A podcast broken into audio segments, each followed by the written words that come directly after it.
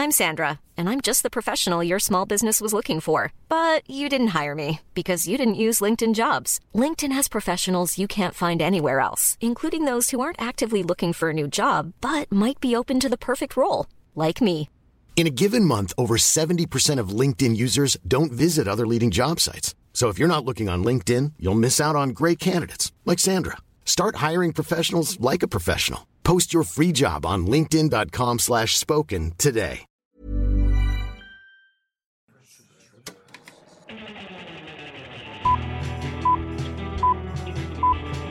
Saca el fanboy que tienes dentro. No tengas miedo de enojarte. Esto es el Club de los Amargados. Espera, no, sí se me ocurrió un chiste. Bueno, no es un chiste. Sergio, tengo una pregunta para comenzar este programa. A ver, a ver, a ver. ¿Cuál fue la reacción de la gente la semana pasada con nuestro en vivo del Justice League? Yo, yo no he visto nada, yo no vi nada al respecto, solamente... ¿No has visto nada, nada, nada, nada? No, nada, ni nada, si- no, no chequé el en vivo, literalmente nomás de- descargué todos mis pensamientos tóxicos en el en vivo y luego ya, y me retiré lentamente. ¿Qué es lo que la gente dijo? Creo que todos, creo que todos están de acuerdo que quieren ver más en vivos del Club de los Amargados. Está... Solo para ver. O sea, es que creo que terminó con broche de oro contigo queriendo ir al baño. Y, y- y- y que conste, no era un chiste, tú estás de prueba. Yo salí corriendo Sí, no, al baño. no, no. Definitivamente no era un chiste. ¿Lo vieron? El- la transmisión la vieron más de 5 mil personas. Ah. Gracias. Ah, para, para- Porque hubo, hubo gente de que, que no era mañana. Y yo de que, no, fue ese día. O sea, para los que no supieron, hubo un en vivo entre Héctor y yo la semana pasada donde hablamos. Pues nuestra opinión, así, nuestra opinión del Zack Snyder's Justice League. Ajá. Duró una hora cincuenta, de hecho ya lo pueden encontrar. ¡Ah! este, Sergio, te doy la mano. Por primera vez en cinco años no pasamos las dos horas. Ya sé, güey. Bravo por nosotros. Bravo, al fin. Y- Eso ya se ha vuelto la meta para todos los programas de cada semana. Literalmente, Sergio y yo siempre rezamos antes de comenzar a grabar, como que aquí va, Diosito, dame una hora y media nomás, por favor. Y de hecho, esa, esa vez dijimos, no hay que pasarnos, no hay que pasarnos de las dos horas. Lo logra. Y Yo, lo logramos. Yo me quedé esper... Mire, yo me quedé esperando que Sergio me lo pasara porque lo quería subir al canal de Caja de Películas para que todo el mundo lo viera, Ay, para sí que lo promocionáramos por todos lados, para que el Club de los Amargados se volviera el programa que todos ven. Para que, para, que te odiar, para que te odien más los haters de los fans de Snyder. Fíjate que tuve una buena reacción, con mi video tuve una buena reacción. ¿En serio? Sí, no me fue tan mal. Pensé que me iban a odiar, pero la mayoría de la gente estaba diciendo como que, "Mm, vaya, vaya, al fin se redimió.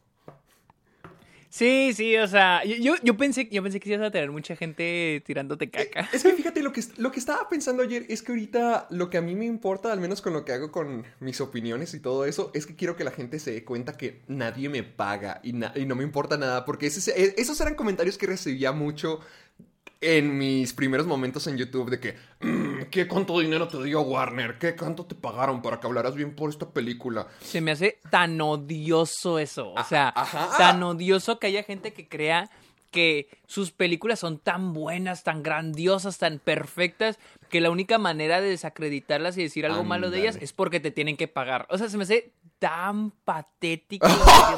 que, no, ma. O sea, Son no patéticos. Es que es en serio, el no poder aceptar de que tu película puede que no le guste a alguien. O sea, probablemente alguien le da una mala crítica y tal vez no la hace mala.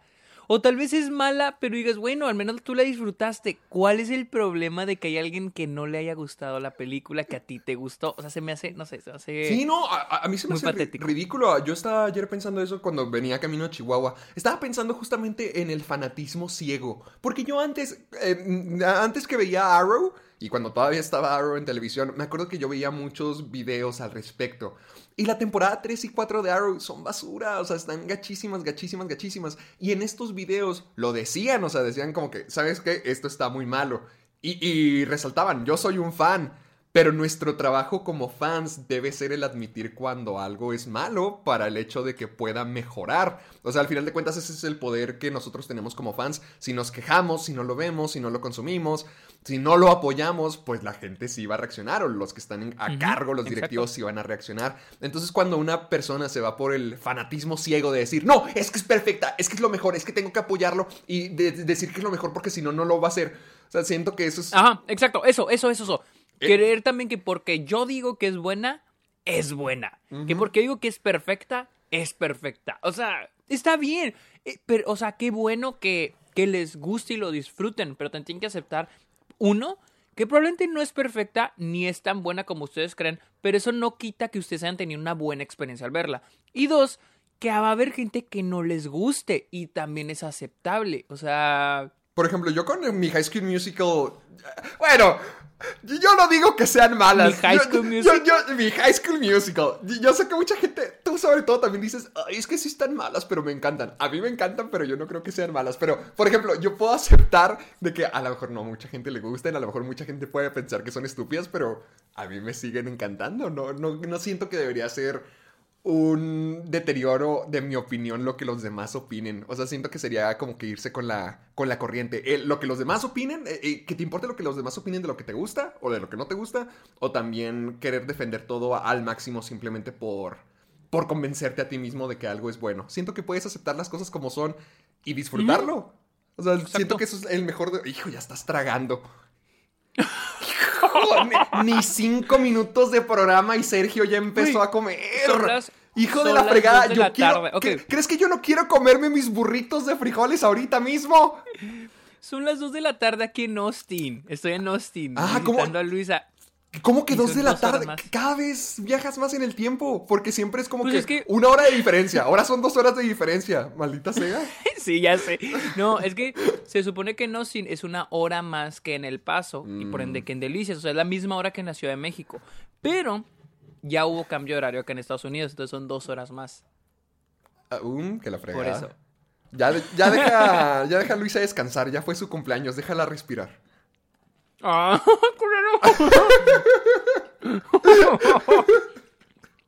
no te creas que vive, el amor, que, vive el amor, te lo dice alguien solo. Pero bueno, bienvenidos al Club de los Amargados, aquí donde tragamos mientras hablamos de noticias. antes solíamos hablar de películas, ahora nomás nos reunimos cada, cada semana a chismear y a gritarnos. Yo pensé que ese siempre, eh, siempre había sido. Ah, ah bueno, sí, cierto. Perdón, perdón.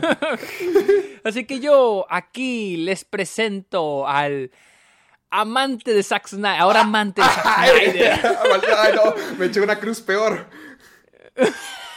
Sí, eso es mucho peor, la neta. Sí. Al menos cuando lo odias tienes dignidad, ¿no? ya lo perdí, maldición, maldición.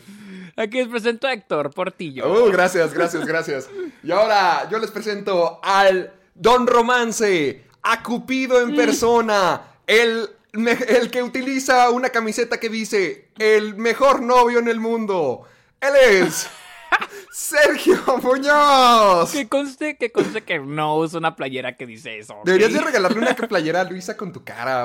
No, no, sé si te acuerdas del episodio de Manual de Supervivencia Escolar de Ned, donde Ned sale con Mindy y le regala una y Mindy le regala una camiseta que está ella detrás en la espalda, pero así como que de que alto, back off. Así, así, así una de Luisa buena, ¿verdad? ¿Cómo, cómo? La, la güera, sí, la, güera, la güera, la güera, la güera. Sí, sí, me acuerdo. No me acordaba de cuál, pero sí, sí, sí, sí, ya me acordé. Esa mera, esa mera. Así deberías de conseguirte una a ti también. Ay, quiero ver otra vez manual de Ned. Ya sí, que eh, no está en Paramount Plus. Sí está, está en Paramount Plus acá, pero está en español. O sea, en inglés. Yo la creo en español.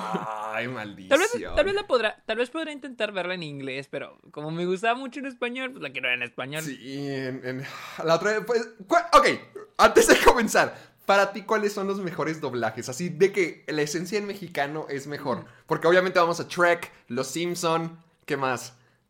O sea, Malcolm. no puedo decir, no puedo decir, no te puedo decir que los doblajes sean mejor, porque yo vi Shrek en inglés y tenés bastante buena, pero, siento que es pero pero es un genio Derbez hablando de tamales. Pero es Eddie Murphy. O sea, es que siento que no hay una comparación porque siento que Shrek en inglés los chistes que tiene Shrek en inglés no pueden ser traducidos al español. Y los Shrek, y, y los Shrek, y, lo- y- y Shrek los en español, Shreks. los, chi- los- los chistes que tiene Shrek en español no se pueden traducir ni de broma en inglés.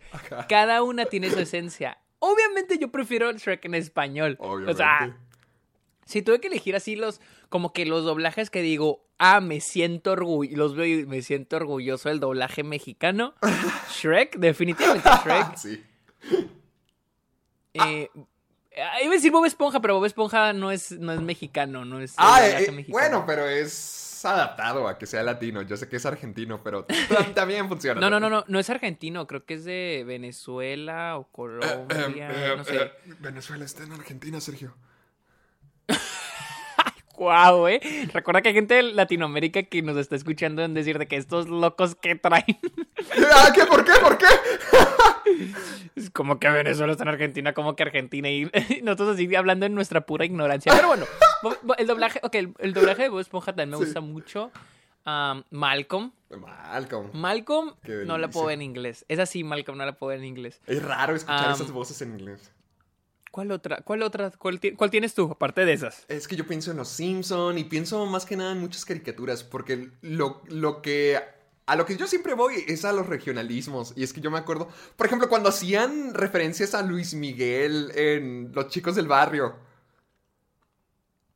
Ah, es que nunca vi, nunca vi tanto los chicos del barrio. Sí vi algunos episodios, pero. O, o, o, por ejemplo, en Eddie Eddie hay una escena donde Rolf dice: Mi cuerpo pide sol y sexo. En literalmente una caricatura.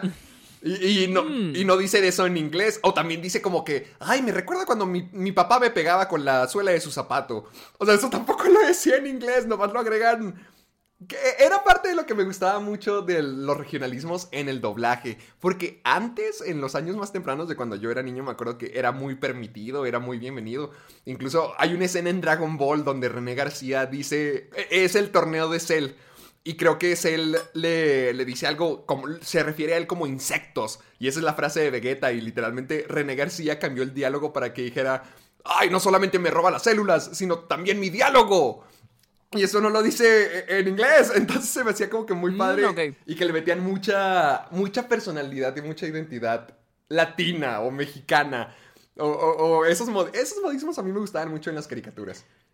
Siento que muchas películas animadas, pues todos las vimos en español. O sea, de que sí o sí. Pues no llegan sea- subtitul- subtituladas, no llegan a, a México. Son La, la- la que. La que sí me. La que sí me acuerdo que fue como que wow. Está mu- o sea, sí, de que wow, sí, está mucho mejor en inglés. Fue Toy Story 4. Toy ¿Por Story qué? 4 la vi. ¿Por qué? O sea, en español está bien, está padre, pero Sí. cuando la vi en inglés se siente, mm, o sea, sientes las actuaciones muy buenas, o sea, muy buenas, o sea, a mí me encantó Toy Story 4 en inglés.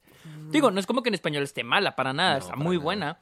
Digo, los, los doblajes de las películas animadas suelen ser muy buenos, pero cuando la vi otra vez, porque la vi, la vi en Delicias, en Sí, español. la, vimos el- juntos. Ajá, de hecho sí. Y luego la vi en inglés en El Paso, porque la vi, la vi con Luisa. Y sí fue como que, ah, chales, está mucho mejor. En inglés se, se disfruta más el, do- el pues la, la actuación de los de los actores. Ah, es que fíjate que yo me ya. O sea, yo también la vi de las dos maneras, en la premiere y también cuando fuimos a verla juntos. Pero ay, hay algo encantador en la voz de Tim Allen como Buzz Lightyear que le dan en español. Es que es la voz que siempre, siempre le dan a Tim Allen con todas sus. con todos sus papeles. Y también, yo sé que. Pero, por ejemplo, No, no es la misma. ah, creo que era lo que el- el- creo que es lo que iba a decir. Ah, lo de, lo de Carlos II y eh, creo que es Walter Mercado. No, no sé si es Walter Mercado Jr. O algo así. Bueno, Por la voz de- por la voz de Woody Sí, que la, la voz de Woody. O sea, la, la de ahorita está padre y sí le queda y está muy bonita. Pero, hijo, la de Carlos II le daba tanta vida al personaje. Siento que le daba un poquito más de madurez o, o más vejez. Siento que le agregaba un poquito más de personalidad a Woody. Porque, por ejemplo, pienso en el Woody de Toy Story 1 de Carlos II. Y hasta lo puedo sentir más rancio, más maldito, más envidioso. O sea, como que los tonos eran más sí, extremos. sí. Y ahorita el nuevo, el de Art- Arturo, no Walter. ¿ah? Walter Mercado creo que es el que lee las cartas. Sí, güey, por eso yo cuando dijiste Walter Mercado y lo dijiste Junior, dije, ah, el hijo, Era el el hijo de actor de doblaje. Era Arturo Mercado Jr., ya me acordé. Eh, eh, el nuevo suena como que un poquito más joven y más. más pacífico, más centrado. Y yo sé que Woody ya no es ese personaje envidioso, pero al mismo tiempo creo que Carlos II le metía mucha, mucha más humanidad. Creo que era más extremo con sus tonos. Entonces, no, no sé, a mí me sigue gustando mucho en español, a mí me gusta mucho. Pero extraño el viejo doblaje. Y más cuando salía, cuando sale Keanu Reeves, Jordan Peele, fue como que, ah, no mames, o sea... Bueno, es que está padre porque me he dado cuenta que cuando veo las películas animadas en inglés, está padre como que identificar las voces de los actores. O sea, más bien identificar a los actores. ¿Sabes cuándo me la pasé súper padre así de que escuchando la película en inglés? ¿Cuál? Cuando vi I Love Dogs. Porque era de que no mames, Ah. Edward Norton, Brian Cranston, Bill Murray, Mm, Tilda sí. Swinton, este, Frances McDormand. O sea, era como que atinando de quién era la voz. O sea, y Pero- se me hizo muy chido. Fíjate que eso siento que funciona en esa clase de películas que son más artísticas y literalmente se necesitan a esos actores para tener los papeles, porque Eso sí, eso sí. Porque si se... Por, por ejemplo, eh, la Isle of Dogs de Wes Anderson, sí están seleccionados los actores para que hagan ese papel. Pero me ha tocado ver muchas quejas a veces que en las películas que son animadas, que deben... Más tranquilitas, no cine de arte, sino más algo comercial, a veces meten celebridades precisamente y es lo que te distrae. Por ejemplo, una de las quejas que yo he escuchado, bueno, no sé si sea queja en Estados Unidos, pero sí sé que dicen que es súper obvio que es él y que sí te saca un poquito de la película, es Jonah Hill en Megamente. Ah, ok, ok. Por ejemplo, que lo escuchas e inmediatamente dices, ah, es Jonah Hill. Ya no me creo este personaje. Ah, es Jonah Hill, es Jonah Hill, es Jonah Hill. O sea que hay varias Ah. voces a veces de celebridades que meten en inglés y que las reconoces y ya no te metes tanto en la película. Por ejemplo, algo como I Love Dogs siento que sí funciona muy bien porque es la intención con estos actores. O sea, los actores son Sí, necesarios Son, para- esos personajes. Ajá, ajá. exactamente. Buen punto. Pero algo que estaba viendo es que fue Trek precisamente quien inició este trend. Que en Trek eh, fueron de las primeras películas, o no sé si la primera película en ya meter así casts de celebridades, de que Mike Myers, Cameron Díaz, Eddie Murphy. Eddie Y- Murphy. Y a partir de eso se empezó a hacer de meter celebridades en los papeles de caricatura para, o sea, como que para recrear el efecto de que, uff, celebridad, Star Power, pero que realmente se vuelve una experiencia que te termina sacando de la película cuando gente que es actor de doblaje debería ser los encargados de construir este personaje. Al menos me ha tocado ver esa queja constantemente. Sí, fíjate, ahora que tengo en mente, otra película que me gustó mucho, más en español que en inglés, fue Lego Batman. Pero cuando la vi en inglés, en inglés está disfrutable también. Y también porque escuchas las voces y le reconoces, ¿no? Sí. Que este, Will Arnett, Michael Cera, Rosario Dawson, Ralph Fiennes, o sea, Channing Tatum. hasta Sa- Sa- eh, Sí. o sea, Sí. Conan O'Brien, o sea, ¿sabes, güey? ¿Sabes quiénes son, no? Pero en español sí me pareció más graciosa por el hecho de que el doblaje le pusieron incluso el doblaje de español de, de, de otras películas. Por ejemplo, a Ah, Joker en inglés a Galifianakis. Y Joker en español creo que es este... Pepe Toño Macías.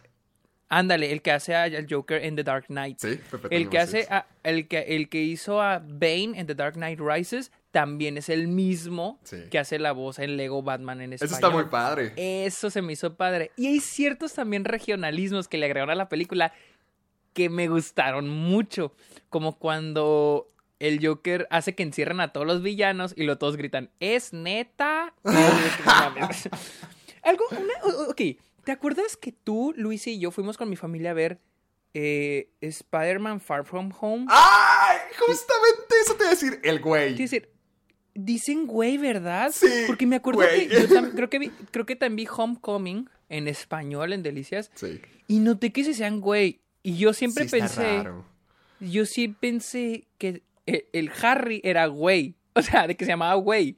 Pero de repente en un punto de la película dije que no. Espera, no se ¿cómo que el se Harry? llama- ¿Cómo que el Harry? se llama. No, no. Decían, eh, güey, eh, güey. No, güey, no, güey. Entonces, a la mitad. Entonces, para mí era. Ah, se llama güey. Y a la mitad de la película me quedé. Ah, chinga, no. El güey es Harry. ¿Por, porque sí dice güey. Porque le dicen güey. ¿Pero por qué, pero por qué Harry? eso- ¿Te refieres a Ned? Sí, sí, sí. Ah, no, no se llama Harry. Ah, No, no. Harry es el otro. Harry es el otro. Harry es el otro, ¿verdad? Sí, Harry es el, el, eh, James Franco. No, no, no, no, no. Aquí no hay ningún Harry. no, no hay ningún Harry. Se llama Ned. Ah, El- espera, eh, espérate, no, no, no, no, no, no, no, mentira, mentira, mentira. Lo estoy confundiendo con el que es Flash. Ah, ah, ah, ok. Yo Sí, dije, ese es Justice Flash, League. Flash. No, ya, Flash Thompson. No, ya. no, no, Flash, en Flash, Flash, Flash, Flash. Ajá, el que es Ah, Flash Thompson. ah, sí, sí, sí, sí, sí, el-. Eh, El, el que dice que los bulea, sí, sí, sí. sí. El Tony eh, Revolori. eh, eh, eh, Ándale, ándale, él, el que, el que sale en, en este, en El Gran Budapest. el Gran Hotel Budapest, ajá, Sí. él. Entonces de repente sí dicen, güey, güey, y dije, no, pero, sí, dije, es Ned, no, güey. O sea, pero eso me di cuenta a la mitad de la película. Dije, entonces, ¿quién es, entonces a quién han estado diciéndole Wade? ¿Quién es Wade? ¿Quién es, cómo- quién es ese personaje, Wade? Y en eso, y en eso me cae el 20 y dije, no mames que se han estado diciendo Wade. Sí. O sea, fue Sí. como que, no mames que se están diciendo, güey, por favor, no queda. Eso sí, queda se me hizo muy como que raro. no. O sea, supongo que en Muy inglés están diciendo dude, pero. Sí, Ay, probablemente. Es raro ver la película de Spider-Man donde se están diciendo güey. Es que es muy raro porque tienes en mente, o sea, es que al final del día tienes en, en la cabeza que son gringos. Ajá. O sea, no son mexicanos, son gringos, y- pero aceptas que estén hablando en español, ¿no? Ajá. Pero ajá. es raro, para mí a veces es raro con, con, con las películas live action cuando le agregan regionalismos. Por ejemplo, con The Hangover, con las de ¿Qué pasó Mm, ayer? Bien, bien. Ajá. Fíjate que cuando las veía, no se me hacía mal. O sea, se me hacía hasta chistoso cuando sean groserías. Pero siempre que hay una película, no sé si tú lo has sentido, alguien de los que nos escuche lo siente, pero cuando hay una película y empiezan a hacer una grosería, se siente raro. O Sí. sea, Sí, que sí. dicen chingada madre o pinche madre o dices como que ay, o sea, como que ay, cabrón, como que te saca de la película, o sea, te saca completamente de lo que estás viendo y es como que, ay, hijo, el doblaje, o sea, ahora dices que el doblaje. Eh, Estás yo- pensando que alguien dobló esta película. Yo con eso, de, en, en sí yo tengo un problema cuando el chiste es solamente decir groserías, pero siento que en un contexto de Estados Unidos, por el hecho de lo que es, funciona mejor. Y cuando lo traducen directamente al español y cuando el remate es decir, cuando dices, chingado, pendejo, cualquiera de esas cosas, sí se siente extraño. Muy Co- raro. Como, que no son palabras que identificas a estos personajes o a esta gente porque, como tú dices, sabes que son gringos. Entonces no, no, no sé, sí se siente bizarro cuando llegas a escuchar esa clase No, de y- cositas. Y es raro porque también, hasta tú mismo lo has dicho, que lo- la mayor queja que le tenemos a, a las películas mexicanas es de que sus chistes a veces se basan en solo decir groserías. Sí, Las películas ya mexicanas, mexicanas. sí, sí. sí. Y, y a veces como que quieren hacerte reír porque el personaje dijo una grosería. O sea, cuando, honestamente, el lenguaje del mexicano es 70% grosería. Bueno, al menos mi lenguaje. Mi o sea, país honestamente, o sea, es así. o sea, o sea, es algo normal. O sea, no es como que decimos groserías para sonar graciosos. O sea, decimos Sí, es como que groserías es parte para del cuando lenguaje. contamos historias. Ajá, es parte de nuestro lenguaje. Entonces, cuando lo hacen como que para hacer el punchline, es como que, eh, ¿really? Eso me tiene que dar risa. sí, o sea, se termina viendo muy incómodo. Sí, y, y cuando, es en cuando son películas americanas dobladas y luego agregan groserías, me sacan mucho de onda. Ahora, por ejemplo, con The Hangover, eh, o, o por ejemplo de Due Date, que también es de Todd Ah, Phillips, sí. no tengo tanto problema porque ahí las groserías son frecuentes. O sea, son frecuentes, se vuelven parte normal del vocabulario de los personajes. Pero, por ejemplo, la otra vez estamos viendo Luis y yo una película de acción que se llama eh, Dean of Thieves. Ah, la de Y- con Gerard Butler. Ya, ajá, esa, esa, esa, esa, esa, esa. Y este... ¿Por qué ven películas horribles juntos? Pues, ok. Literalmente, es que he veo, escuchado- literalmente veo el Letterboxd de Luisa y no veo que vea ninguna película que le guste. Todo es O sea, basura lo que ve. vimos, vimos esa porque estamos con mi familia y mi papá le gusta las películas de acción. Entonces yo había escuchado cosas, pues no buenas, sino que la película es mm, so good is so bad. o sea, he oído que así, ¿no? Espera, ¿tan, ¿tan buena que es tan mala? ¿O al revés? No, so bad is so good. Sí, y este y dije, bueno, vamos a verla. La neta no estuvo mal. No, es- no estuvo mal la película, estuvo ok, estuvo ok, pero sí hay cosas Como que, todo no lo que ves. ah, pinches, pinches mamadas. O sea, esa película me acuerdo que los o sea, los buenos que eran los policías se comportaban como malos y los malos se comportaban como que extremadamente bien educados, bonitos, así. Y que ¿Qué pedo? O sea, y luego el, el que es Gerard Butler era súper castroso, súper odioso y que neta aquí, este, esta película está tratando de que yo apoye a este personaje. Pero en fin, mi punto es de que la vimos obviamente en español porque la estamos viendo con mi familia. Ajá. Y era un poco raro porque de repente decían groserías, de repente ya no había ninguna grosería, de repente... hijo de puta. Y, luego, ay, y, te, te saca un chorro de onda que digamos, hijo de puta. Y a las a los 40 minutos viene otra grosería. Entonces, como que te saca mucho de onda porque no es, al parecer, en el doblaje, las groserías no son parte, cosa normal del lenguaje de los personajes. Como es, por ejemplo, en qué pasó ayer. En qué pasó ayer los vemos diciendo groserías frecuentemente que se vuelve normal para nuestro cerebro y para nuestros oídos oír a los personajes decir groserías.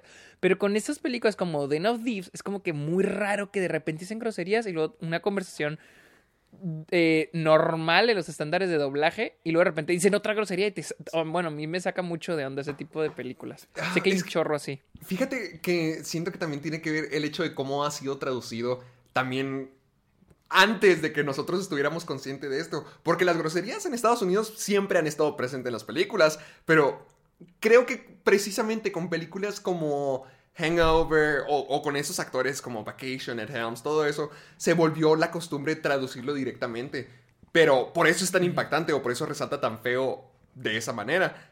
Pero piénsalo, o sea, antes se traducían las groserías como bastardo, uh, infeliz, uh, maldita sea. O sea, no lo los Fox, los fuckings todos siempre estuvieron ahí, pero la forma en que nosotros lo traducíamos en el doblaje era una distinta. Entonces sí es muy choqueante ya que sea muy directo, porque estamos acostumbrados a infeliz, maldito, ah, maldito. es que a mí más bien lo choqueante, más bien no es que sea frecuente. De hecho, sí yo prefiero una película como The Hangover que esté doblada y que diga muchas groserías, porque hasta un punto ya, ya tu cerebro ya lo, ya lo, ya lo acepta. O sea, tu cerebro ya acepta que están diciendo groserías y es parte normal del, del vocabulario de los personajes doblados al español. A mí se me hace más bien al revés. Cuando lo dicen de repente y luego de repente mm. dejan de decir groserías y luego de repente dicen una grosería, es como que se me saca mucho de onda eso. Porque de repente gritan, hijo de puta, y luego de repente ya no hay ninguna grosería y luego de repente a las a los 40 minutos hay otra grosería, hay una conversación y de repente suelta una grosería y es como que muy raro. Porque es como que, o sea, de repente dicen groserías, de repente no. O sea, no es lo normal. En, el, en la neta, en el vocabulario normal, en español, no es así. O sea, mm, solemos decir groserías muy seguido sin darnos cuenta. Y parece que la película está self-conscious, o sea, está consciente de sí misma que está diciendo la grosería. Y es como que, mm, no sé, no, me la, no la compro, no la compro. Pero con películas como The Hangover digo, ah, sí, con, esa, bueno, al menos a mí sí, conmigo sí funciona. Ay, conmigo no, me desesperan mucho. A mí me desesperan oh, ¿en serio? muchísimo. Sí, estar escuchando groserías todo el tiempo. Sobre, o sea que no, yo, yo sé que en inglés es así. Pero estar escuchando las groserías que yo escucho en el lenguaje mexicano, a mí sí me desespera. Al menos es la parte que sí me desesperaba de ver las películas, ese, ese tipo de comedias en español. O sea, yo sí, siempre que veo comedias que ya sé que van a ser las comedias chafas que no me gustan, trato de verlas en inglés. Porque eh, eh, creo que el doblaje nomás hace la experiencia un poquito peor, precisamente por estar oh, retacados de, groserías. Eso ya es un gusto personal, eso es de que no me gusta a mí estar escuchando todo, todo el tiempo porque digo, ay, no estoy metido en la, en la película. O sea, me sacan demasiado de la experiencia, pero pues bueno, pues bueno. Bueno, pues para, para, un tema que ni siquiera estaba preparado y para decirte como que, oye, no sé cómo comenzar el programa, ya pasó media hora. Ya sí, llevamos 20, ya casi 30 minutos hablando aquí. Este, recuerden escucharnos. Ah, espera, espera. Eh, dijimos lo que, sí dijimos cuál es este programa. Sí, ya lo presenté. Ah, qué bueno. qué bueno, qué bueno. Recuerden escucharnos en Spotify y Apple Podcast. Recuerden ir a Apple Podcast y ponernos su review. Van a Apple Podcast, busquen el Club de los Amargados, vayan a mero abajo el perfil y dejen su review, su comentario sobre el Club de los Amargados. Y también recuerden usar el hashtag Soy Amargado para ver todos sus comentarios, sus preguntas o sus respuestas, a veces cuando hacemos preguntas aquí, este, sus memes, sus historias, etcétera. y también para reclamarle a Sergio que nunca me pasó el programa. Tuvimos la oportunidad perfecta ah, para hacer la comunidad 10 veces. ¿Sí lo... No, pues ya para qué, ya para qué. Ah.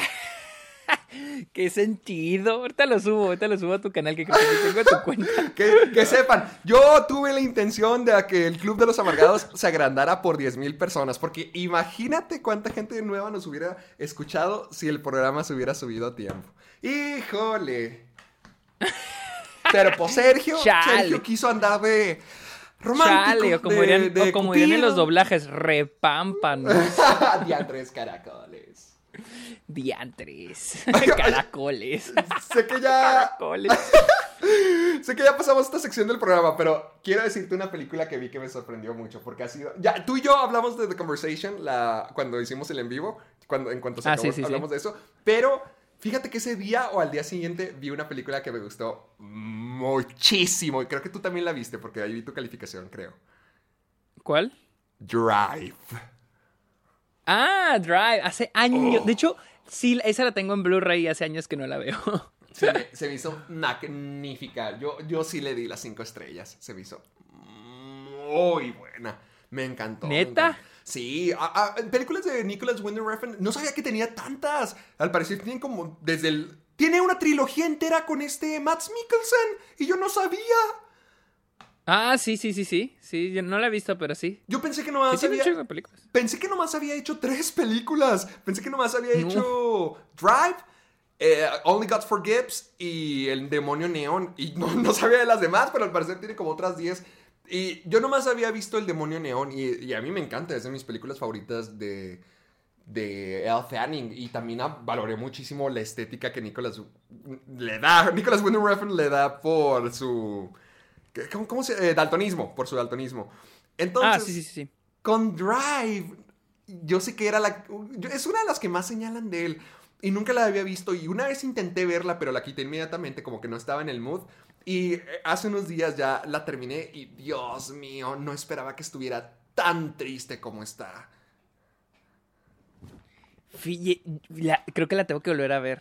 Y es que, es que fíjate que de esas, de esas películas que como que todo mundo habla de ellas y como Sí. que me da flojera verlas. O sea, como cuando a ti te daba flojera, bueno, todavía te da flojera ver The Queen's Gambit.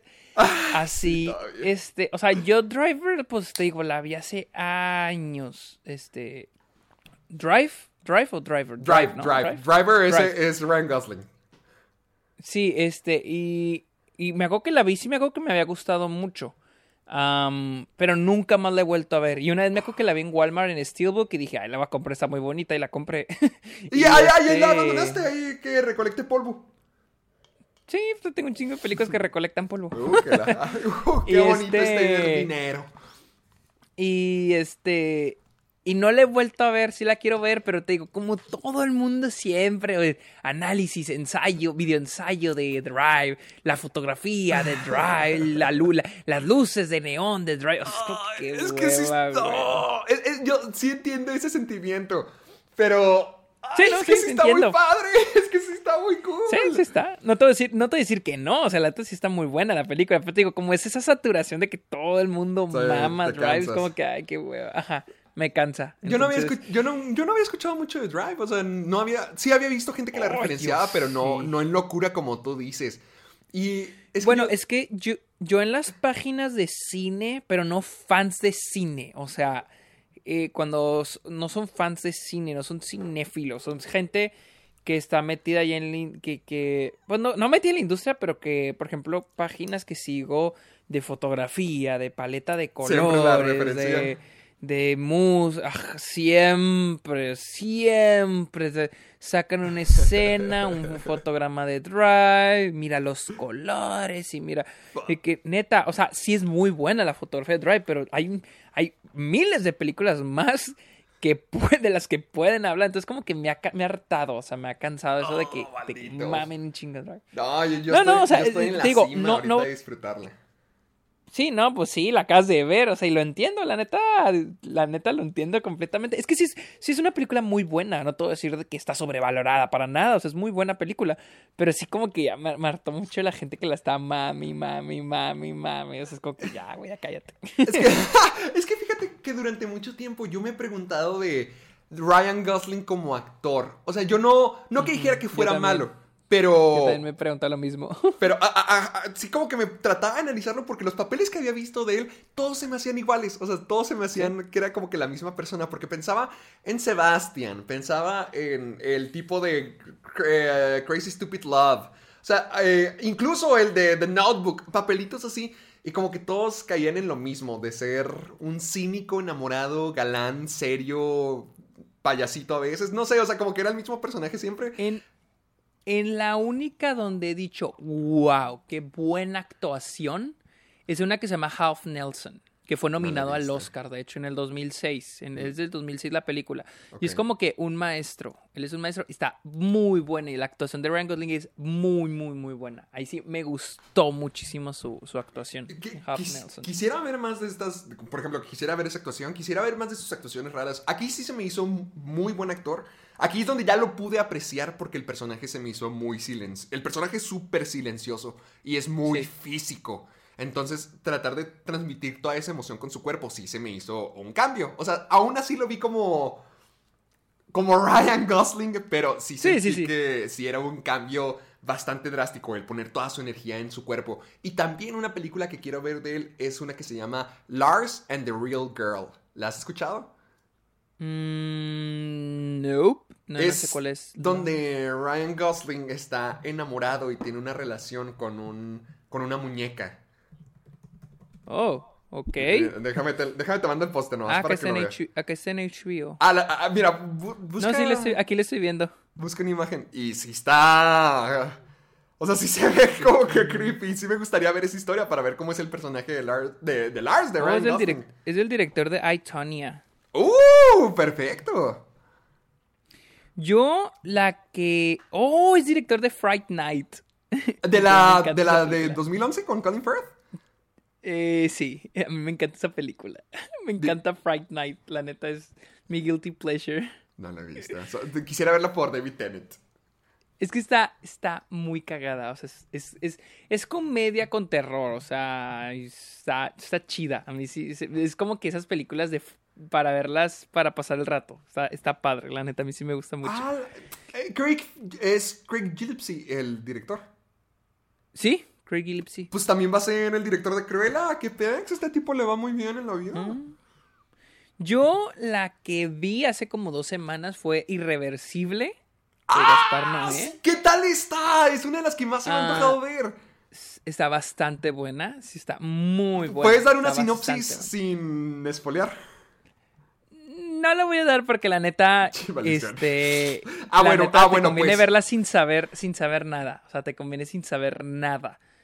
Porque es- tiene, una tiene una dinámica similar a la de Love, que todo lo que estamos viendo es el final, literal, o sea, que empieza con el final y ya va ah, todo al revés. o sea, es una... Entonces, literal, si te digo de qué va, tendré que contarte el final porque es con lo que inicia la película. Entonces... Pero Ok, mejor es no, mejor es mejor, es mejor que la veas así en blancote. Y luego también la que vi fue una, una que me recomendaron que es peruana que se llama La Última Tarde. Esta sí me gustó bastante, bastante.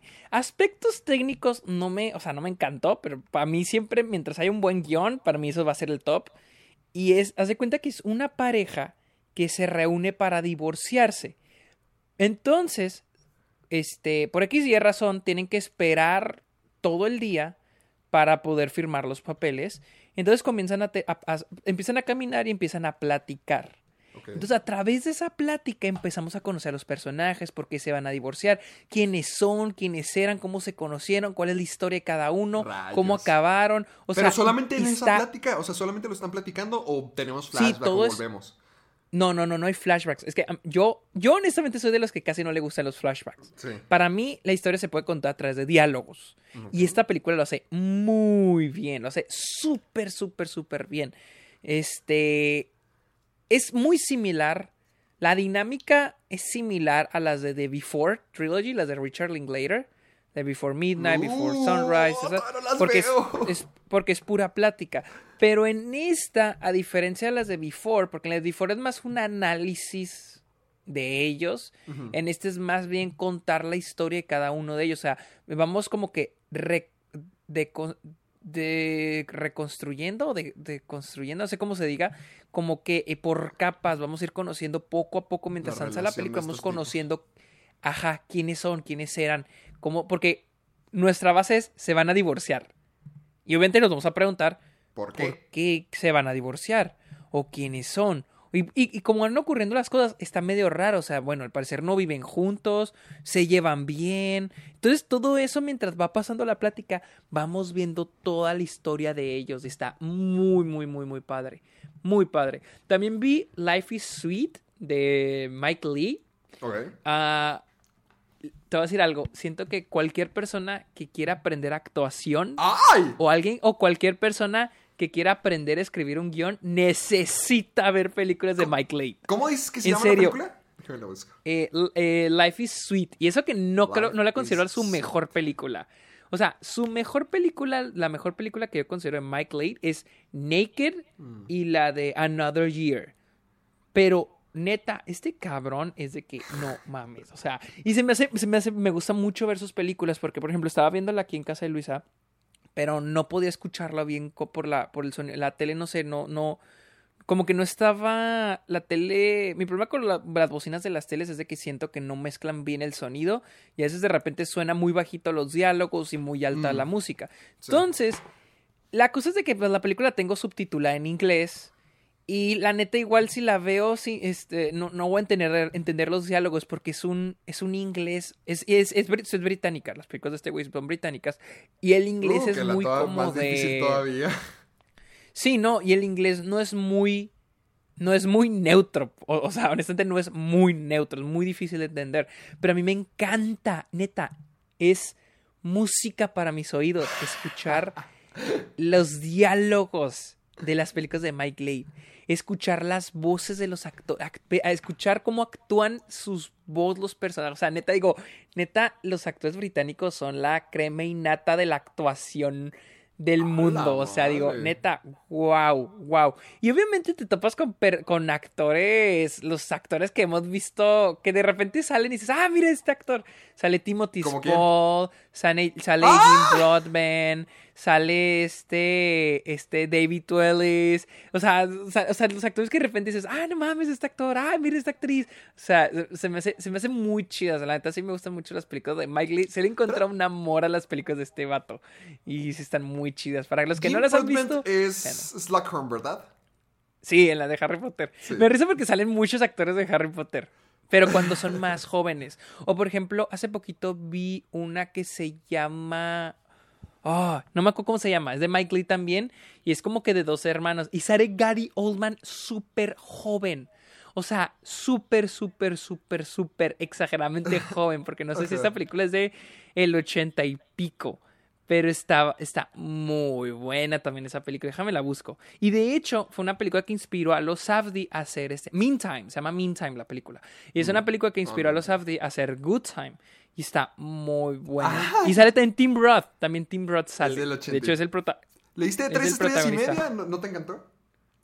No me encantó a comparación de las otras películas de, de este, ¿cómo se llama? De Mike Leigh.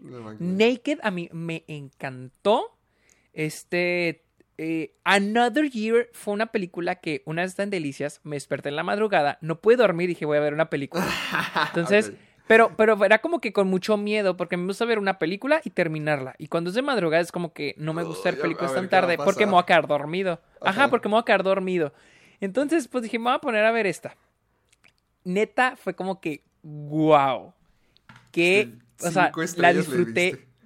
La disfruté demasiado, estuvo buenísima, se hizo tan bien escrita, o sea, tan bien actuada, o sea, neta, no es como que le puedas pedir mucho, a lo- o sea, los actores británicos siempre ar- actuaciones súper buenas, pero con lo, el, el guion de las de Mike Leigh es como que su pinche madre, qué, bue- qué bien sabe escribir este señor, la neta. Maldita sea. Entonces, sí, sí te recomiendo mucho las películas de ese güey, de Mike Me llamó la atención de Naked porque sale este Lupin. Ah, sí, este David Twelly, sí. Sí, me llamó la atención. esa, esa, esa- esa me acuerdo que también la vi. eh, La vi en el Criterion, en el canal Criterion, y la vi y fue como que no mames, está buenísima esta película. y La compré. la compré en Blu-ray. No. Necesito tenerla en mis manos. Fíjate que la que. Yo no, no voy a mencionar dos películas nomás para que ya vayamos a las noticias. Pero Ajá. ayer vi Beautiful. De Alejandro Iñárritu. de, de- de Iñárritu, Una vez la empecé a ver y no la pude seguir. O sea, No- me no te en las culpo, dos no te primeras culpo. escenas. ¿Por qué? Ok, ¿Te aburrió?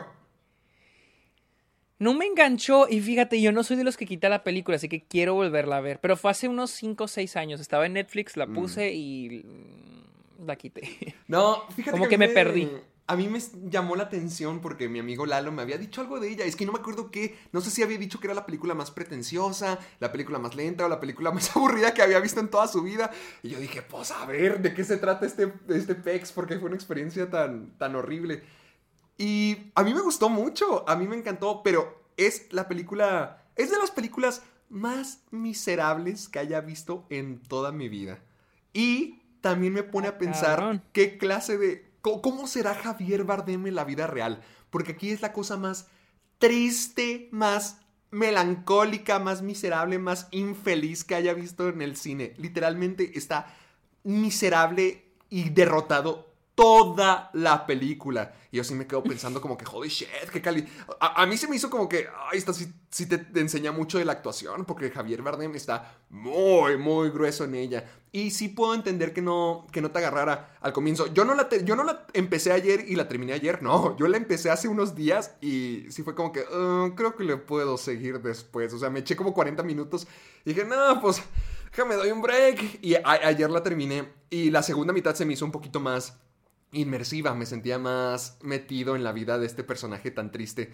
Porque al final de cuentas me, yo me, me di cuenta de que no se trata nada acerca de la historia que te están presentando, ni, ni nada se va a resolver, ni nada, no es nada de los problemas. La película no es acerca de ninguno de los problemas que él tiene, es de los problemas en sí y cómo su vida está repleta de basura y, y de tantas cosas que debería de resolver y debería de poder acabar. Pero él está en un punto donde se va a morir. O sea, ese es el- esa es la historia. el- un, un papá lidiando con la mortalidad que le, y el tiempo que le queda y todas las cosas que están pendientes. Y realmente se me hizo muy, muy triste. O sea, se- te digo, la película, una de las películas más miserables que haya visto. No hay ningún momento Chale. de, ay, qué padre, todo va a salir bien. Uh, Javier Bardem, perfecto. No, todo es miseria y tristeza, toda la película. Y se me hizo muy inmersiva, se me hizo una, se me hizo una buena experiencia, se me hizo padre. Estuvo cool, estuvo cool, pero si llega el punto donde digo, ok, ya, ya veo por qué dicen que a veces Iñárritu llega a ser un poquito pretencioso, pero sí, sí me gustó, sí, sí me gustó. Y quisiera que la vieras para ver qué opinas. Oh, no, hombre. No, pues sí, yo, o sea, sí voy a tratar de ver. wow. Pero la otra, Oh, la sí. otra, Sergio, la otra que vi. Y pensé que nunca la iba a ver porque no me llamaba para nada la atención. Y sobre todo con los, con los temas, siempre es como que, ay, bueno, la puedo ver después. Never, rarely, oh, sometimes, Ah, always. La otra está en la vi de nuevo. Está padrísima. Está, Está muy buena. padrísima. Y es una película casi sin diálogo. O sea, es. es- Sí, ajá. la- sobre todo la relación entre esta Sidney y su prima. ¡Wow! ¡Holy shit! O sea, nu- nunca se dice nada. O sea, a, lo mejor co- cosas tan sencillas como quieres comer. O sea, algo tan sencillo, pero la otra parte del tiempo en esta travesía que las dos están, es como que no hay nada que cuestionar, no hay nada que hablar. Simplemente hay que actuar, hay que hacer y hay Sí. que apoyar. Y, y se me hizo eso, maldita sea. También, también, a, a lo mejor y termino haciéndole un video porque me llamó mucho la atención, porque siento que es una película que todo el mundo debería de ver. Porque tú sabes que con el tema de los abortos y, y el embarazo y todo eso, pues siempre ha sido un tema controversial.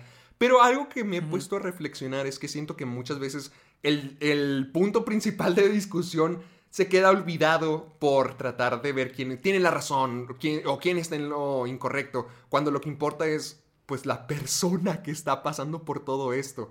Entonces siento que la película Sí. como que deja, o, o sea, tiene los prejuicios presentes, pero te, te dice, olvídate eso, o sea, déjalo aparte. Lo que importa es la persona. Lo que nos debería de importar no son nuestros, nuestros ideales, sino qué es lo que esta persona está viviendo, qué es lo que esta persona está pasando, cuál es su proceso mental, cuál es su decisión.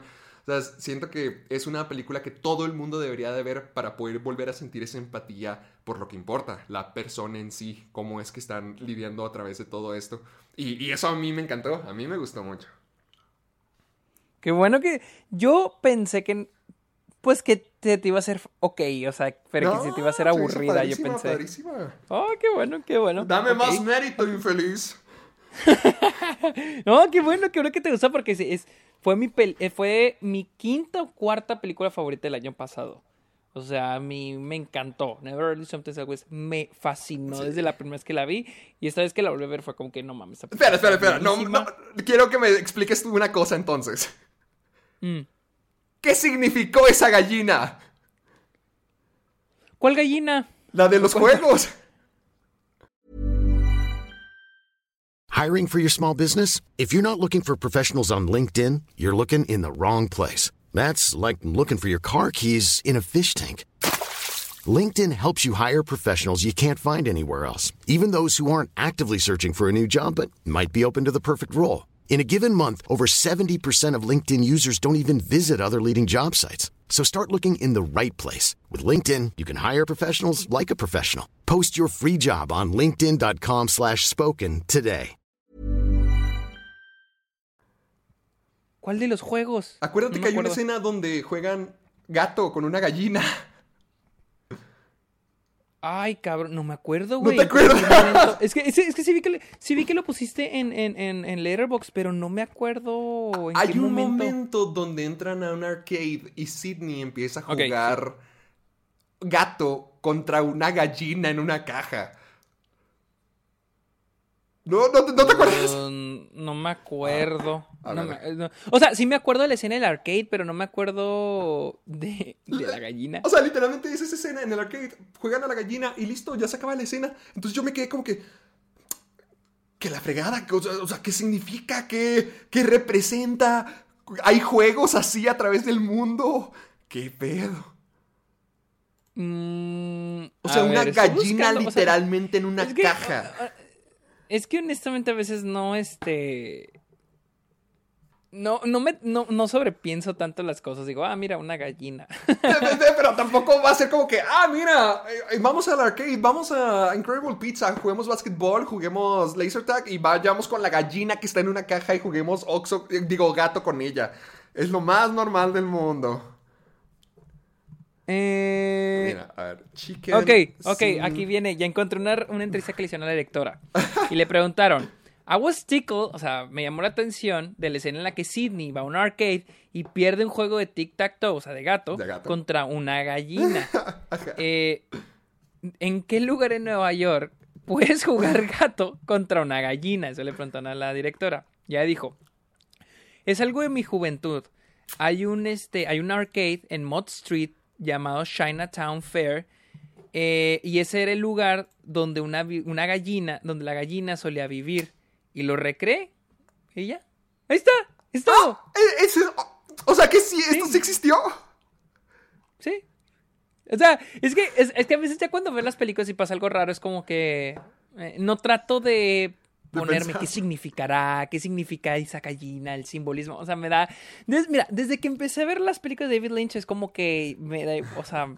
Me da igual si de repente sale un güey flotando en medio de la escena y lo empieza a dar vueltas y la gente empieza a hablar al revés. O sea, si me quiero reír, me río. Si me da miedo, me asusto. No- ya no sobrepienso. Antes sí sobrepensaba muchas películas y ya no. O sea, es como que ya no las sobrepienso. No, sobre- no trato de no sobrepensar las cosas. Porque sí, o sea, la, la directora solamente quería recrear algo de su juventud y ya. Aquí, aquí sí dame chance, aquí, aquí sí tiene sentido que me lo cuestione, de que estamos viendo una película de aborto de como dos horas y hay una mitad, hay una escena de, un, de una gallina que juega gato a la mitad de la película, así te quedas como que, ah, caray, qué, qué pex. Sí, no, no, sí, sí saca de onda. O sea, no- yo no me acordaba de esa escena, te digo, porque a veces es como que no, no suelo sobrepensarlo mucho, pero no, no, no me acordaba de esa gallina. Muy bien. ¿Qué te parece si a los a la casi hora ya, pues ya la última media hora del programa terminamos con las noticias? ¿Qué tal si ahora sí acabamos con las noticias? Está bien, está bien, está bien, está bien. Bueno, bueno, vamos a, eh, vamos a empezar con la primera noticia. Es de que este DreamWorks acaba de confirmar la secuela de Puss in Boots. O sea, el gato con Ah. botas va a tener secuela. ¿Quién- O sea, cu- ¿Cuándo salió la primera? el ¿Que no gato salió en el con botas. 2011? Y se va. Sí, salió en el 2011. O sea, va a salir 10 años después. O sea, no, 11 años después, porque es- este, Wow. va a salir el 23 de septiembre del 2022. Se va a llamar Puss in Boots, el gato con botas, The Last Wish, el último deseo. No sé qué chingo significa. Y será 11 años después de la. ¿Tuviste, la... ¿Tuviste el gato con botas la primera? No, pero. Ah, madre, me estaba acordando de que mis amigos hablaban del gato con botas en secundaria. No me acordaba que había pasado tanto tiempo. No, nunca la vi, nunca me llamó la atención. Me quedé más con el lado de no, que ya estaban explotando la franquicia de Shrek y dije, nah, Sí, pues no me llama la Shrek. atención. Fíjate que ni... Y luego tuvo una serie, ¿no? De Nickelodeon. Ah, tam- sí, no, que también. A ver, qué pex. A ver, Boots, Puss in Creo que, o sea, a lo que... vi- todo esto viene, yo creo, al éxito que fue Los Cruz 2. Porque Los Cruz 2 sí fue un éxito para haberse estrenado en pandemia. Le fue muy bien. Y yo creo que DreamWorks se animó a Uy, hacerle bueno. una secuela a... Porque, por ejemplo, la primera Los Cruz se estrenó en el 2013. Y la segunda se estrenó siete años después. Y yo creo que al ver el éxito de los Cruz 2, yo creo que DreamWorks dijo, vamos a aventarnos la secuela del gato con botas. muy random, muy random, no sé, muy random. Creo que, ah, creo que está. Bueno, es que yo no he visto el gato con botas. A mí me consta que sí, yo. mucha gente. Sí, creo que sí estaban como que dispuestos a, a una secuela. No digo que la gente estaba muy emocionada por ello, pero de que sí estaban dispuestos a seguir viendo más del gato con botas. Lo, o sea, yo no vi, yo no vi la película, pero la parte donde digo, ah, la fregada, será la buena idea. Es el hecho de que ya pasaron 11 años y las películas, las secuelas que salen 11 años después de la original, pues últimamente no siempre les va tan Sí. bien.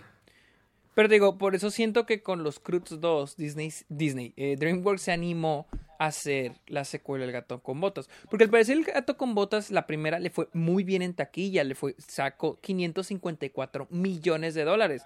Lo raro es de que DreamWorks ya no sacó una secuela luego, luego después. Pero, pues al parecer ya se están animando a sacar una secuela del gato con botas. O sea, tal vez buscaron de qué película haremos secuela y pues encontraron al gato con botas. Ah, como dijiste, para seguir explotando Shrek de alguna manera. Pero no hay ningún detalle como de que, de que se va a tratar, que la va a dirigir. Incluso que no había pláticas de que querían rebotear Shrek o sacar Shrek 5. Sí, pues yo también había. Mira, al parecer los que están envueltos son eh, Bob Persichetti, que fue, que es uno de los, no sé, productores o escritores, no sé, de Spider-Man Into the Spider-Verse. Este. Ah, no, mentira, mentira. Mentira, mentira, mentira, mentira, mentira. Él ya no está. Él, Ya, está lugar ahí. de él, en lugar de él.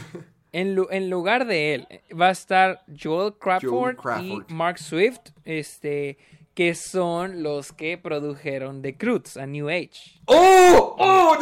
No, ¡Oh! Yo voy a estar ahí para ver el gato con botas. dos. Ya me convenciste.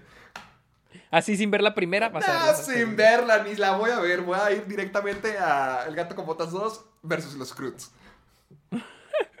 Pero mira, en la siguiente noticia volvemos al tema de la siguiente semana. Güey, honestamente, ya nadie está hablando del, del Snyder Cut. Ya nomás, nomás estamos, nosotros estamos hablando del Snyder No es cierto, la gente sí. güey, Bueno, es que no te creas. Es que Yo salió en redes sociales, ya todo el mundo está hablando de, de de Godzilla vs. Kong. Sí, sí se está volviendo esto de tendencias. O Ya. sea, sí me, está, sí me está cayendo el 20 que estos eventos que deberían ser los eventos más grandes del universo, pues sí son muy fáciles de olvidar últimamente. ¿Ves? Lo que te- o sea, ya, ya pasó, pero bueno. La noticia, porque aquí sí seguimos hablando del Snyder Cut, es de que hubo una entrevista con Variety, con Ann Sarnoff, quien es, creo, ella la, la CEO de Warner. Y pues habló un poco sobre los planes que tienen con Zack Snyder y el Spider, el Spider-Verse, el Snyderverse. Y es de que ya no hay ningún plan. ya no hay sea. planes para ni un en Snyderverse. Eh, él le preguntaron, la campaña hashtag Release Snyder Cut se ha movido a una nueva fase, es la cual ahora se llama hashtag Restore the Snyderverse. ¿Cuál Ah, es tu reacción ah, a sí, esta sí, la campaña? cam- sí, he visto la campaña. Y él dice, eh, aprecio el amor que le tienen los fans al trabajo de Zack y estamos muy agradecidos por, sus con- por su contribución a, a DC. Estamos muy felices eh, que él haya traído su corte de, de, de, de- de Justice League a la vida porque ese no era el plan hasta hace un año. Ah, con eso se completa su trilogía, o sea, Man of Steel, Batman contra Superman y Justice League. Estamos muy felices que lo haya logrado, pero estamos muy emocionados de los planes que tenemos para la multi para los personajes multidimensionales de DC, que se están desarrollando ahora mismo. Multidimensional. O, o sea, como O diferentes. sea, o sea, sí, de que... O sea, los- películas o sea, que como ya- Joker, películas como One Off. Sí, yo creo que sí. O sea, bueno, más bien se refiere a sus nuevos proyectos. O sea, lo que está diciendo aquí. Pero ¿cuáles nuevos que, proyectos? ¿Cuáles son? ¿Qué, qué, qué viene? Pues quién sabe, la neta. además, además de Suicide Squad, ¿qué, qué viene? Ah, Flash. No sé si diga algo, pero. Ah, viene de Batman, Ah, de, ah, sí, sí. The Flash. Flash. Sí, es cierto. Ah, Eh, bueno, eh, yo- bueno, yo está, creo que- está bien, está bien. Sí, sí tienen cosas. Entonces, creo. Y creo que también Zack Snyder ya dijo que él ya no quiere volver a las películas de superhéroes y no lo culpo. o sea, yo creo que él ya está harto. La neta. Sí, también ya, ya supongo, con todo lo que pasó del Justice League, la pelea con los estudios, el poder hacer su versión, también el estrés que debe haber pasado por lo que ocurrió con su hija, honestamente no lo culpo, ya que diga, ¿saben qué? Me retiro, estos años estuvieron muy bien, ya, ya lo logré, bye. Sí. Y como saben, parte del Snyderverse está el corte de David Ayer de Suicide Squad. Entonces, una de las preguntas que le hicieron a, a esta mujer fue que si habrá otros cortes de directores. Eh, vamos a ver el corte de David Ayer de Suicide Squad. Y dijo, no. No. estamos desarrollando el corte de David Ayer. Esa fue la respuesta. Bien cortita y simple. Desarrollando. Ajá. Así que... Y fíjate- Oh, otra es la de Blue, Blue Beetle. Es la otra. Ah, también está, ah, eso no sabía que estaba en planeación. ¿en Van a desarrollar Blue Beetle. Uh. Ojalá la graben en El Paso. Estaría cool. También se supone que está. Ay, ¿cómo se llama? La directora que hace documentales muy padres. No me acuerdo cómo se llama. La que hizo A Wrinkle of Time. Ava Dubarnabe. ¿algo? Ah, Ava Duban, Dubarey, Dubaney, Duberay, Duberay, algo así. Sí, algo, sí, sí, algo sí, así. Algo. Se supone que ya va a ser una película de los New Gods, que no? Lo, lo de. Lo- los viejos No dioses. sé. Algo así. Algo así. También viene la de Black Adam. Ah, ah, no, pues sí están bien surtidos. ¿De qué estoy hablando? No, sí están. Sí. O sea, bien, técnicamente. O sea, es que siento que ya no le van a invertir a esto de. a, a los Del aspectos de Zack Snyder. o sea, Zack. Snyder no quiere volver. Número uno. Zack Snyder ya no quiere volver. Este. Creo que DC tampoco ya no quiere. Este. Seguir con una nueva línea de, de historias, ¿no? O de películas. O sea, yo siento que tampoco tendrán el mismo éxito. O sea, seamos honestos, o sea, el Snyder Cut tuvo muchísimo éxito porque la gente hasta nosotros hasta por morbo, o sea, por ver ah, cómo va a ser el Snyder Cut.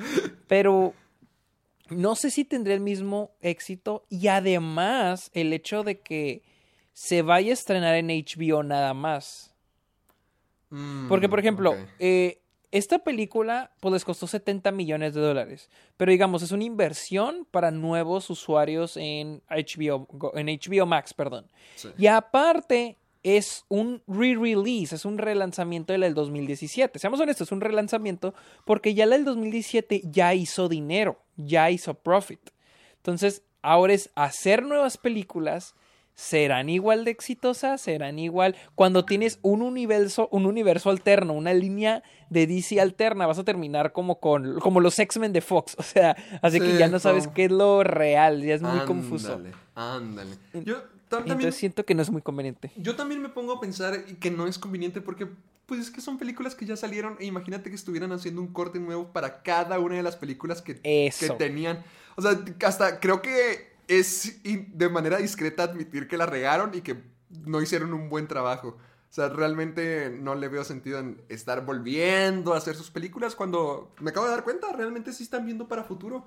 Yo creo que ya al decir como que terminamos con Zack Snyder, de Snyderverse, es al mismo tiempo decir, ¿saben qué? Ya terminamos con la táctica, la estrategia que estábamos manejando hace unos años de que queríamos ser Marvel y alcanzarlos inmediatamente. Siento como que ya agarraron un pie de lo que pueden hacer, de lo que son capaces, de lo que de, de lo diferente que pueden traer a la mesa, como, como con los proyectos que han tenido como Shazam, Joker, Aquaman y, y todo lo que viene. Se ve, se ve padre.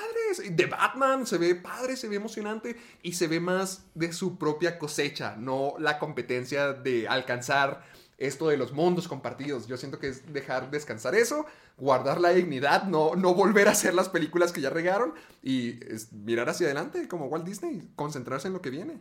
Y eso es algo bueno, Sí, en mi no, opinión. y, y no sí, no tratar de ser, porque siento que sí había una urgencia más con Batman vs Superman de ponerse a hacer lo mismo que Marvel. Sí. Yo siento que con Batman contra. Superman se sentía esa urgencia de de hacer algún universo como lo que está haciendo Marvel, pero hacer lo que Marvel hizo en para entonces que siete años, Sí, sí, ellos lo claro. querían hacer en una sola película, entonces era imposible, o sea, era muy, muy, muy difícil y todos sabemos cómo terminó Batman contra Superman, Ah, sí. así que, sí, así que eh, mejor, sí, mejor los planes que tengan, eh, continúen con eso. Y hablando de Warner, este, eh, Warner acaba de hacer una, un contrato, de firmar un acuerdo con Regal, la, una, de las, una de las cadenas de cine más grande en el mundo, de que a partir, ok, de que este año las películas de Warner seguirán estrenándose en HBO y en cines al mismo tiempo, pero a partir del 2022 las películas se van a empezar a estrenar de que Simultáneamente. 45 días de... No, se van a estrenar en cines y luego 45 días después se van a estrenar en plataformas de streaming. O sea, eso está Ah. cambiando algo muy cabrón porque antes eran 90 días. Acuérdate que eran, se estrenan en cines y luego son 90 días en, en cines y luego ya se pueden distribuir en plataformas de streaming, en DVD, en Blu-ray, etcétera, etcétera. Pero- Pero en una ventana de 90 días. Pero, ¿qué, qué, ¿qué pasa con lo que habíamos hablado de, de HBO Max? De que iban a tener las películas en HBO Max y también en el cine. ¿Cómo- o sea, ¿cómo- que me confundí porque Oh, siento que hay eh, muchas cosas. ok. Se supone que va a quedar igual. Las películas se van a estrenar en cine y en HBO Max al mismo tiempo en 2021. Ok. En 2021. Pero a partir del 2022 las películas se van a estrenar en cines Ah, y ok. 45 días después se van a estrenar en HBO Max u otras plataformas de streaming. Eso es el acuerdo con estos cines. Pero es importante saberlo porque es probablemente algo que va a empezar a suceder en todo el mundo. Porque estamos hablando de Warner y Regal, que es una de las cadenas de cine más grande en el mundo. Probablemente otros cines lo van a empezar a implementar, incluyendo en México. Es- esa es la razón por la que Netflix no distribuyó, por ejemplo, Roma en cines como Cinemex o Cinépolis. Porque ellos siguen la regla de 90 días en mi cine y luego ya le distribuyes donde tú quieras. Mm, ah, o, Sí. o sea, cine, las, las compañías mexicanas dijeron, Nen. Sí, sí, sí, y, el- y lo mismo que en Estados Unidos. O sea, por ejemplo, Cinemark, tienes que estrenar la película y que se quede nada más exclusivamente en cines 90 días. No la puedes encontrar en ningún lado Mm. Más que en cines. Ese, ejemplo, ese era... ¿Cuál es Era el casi- tiempo de vida de una película en el cine normalmente?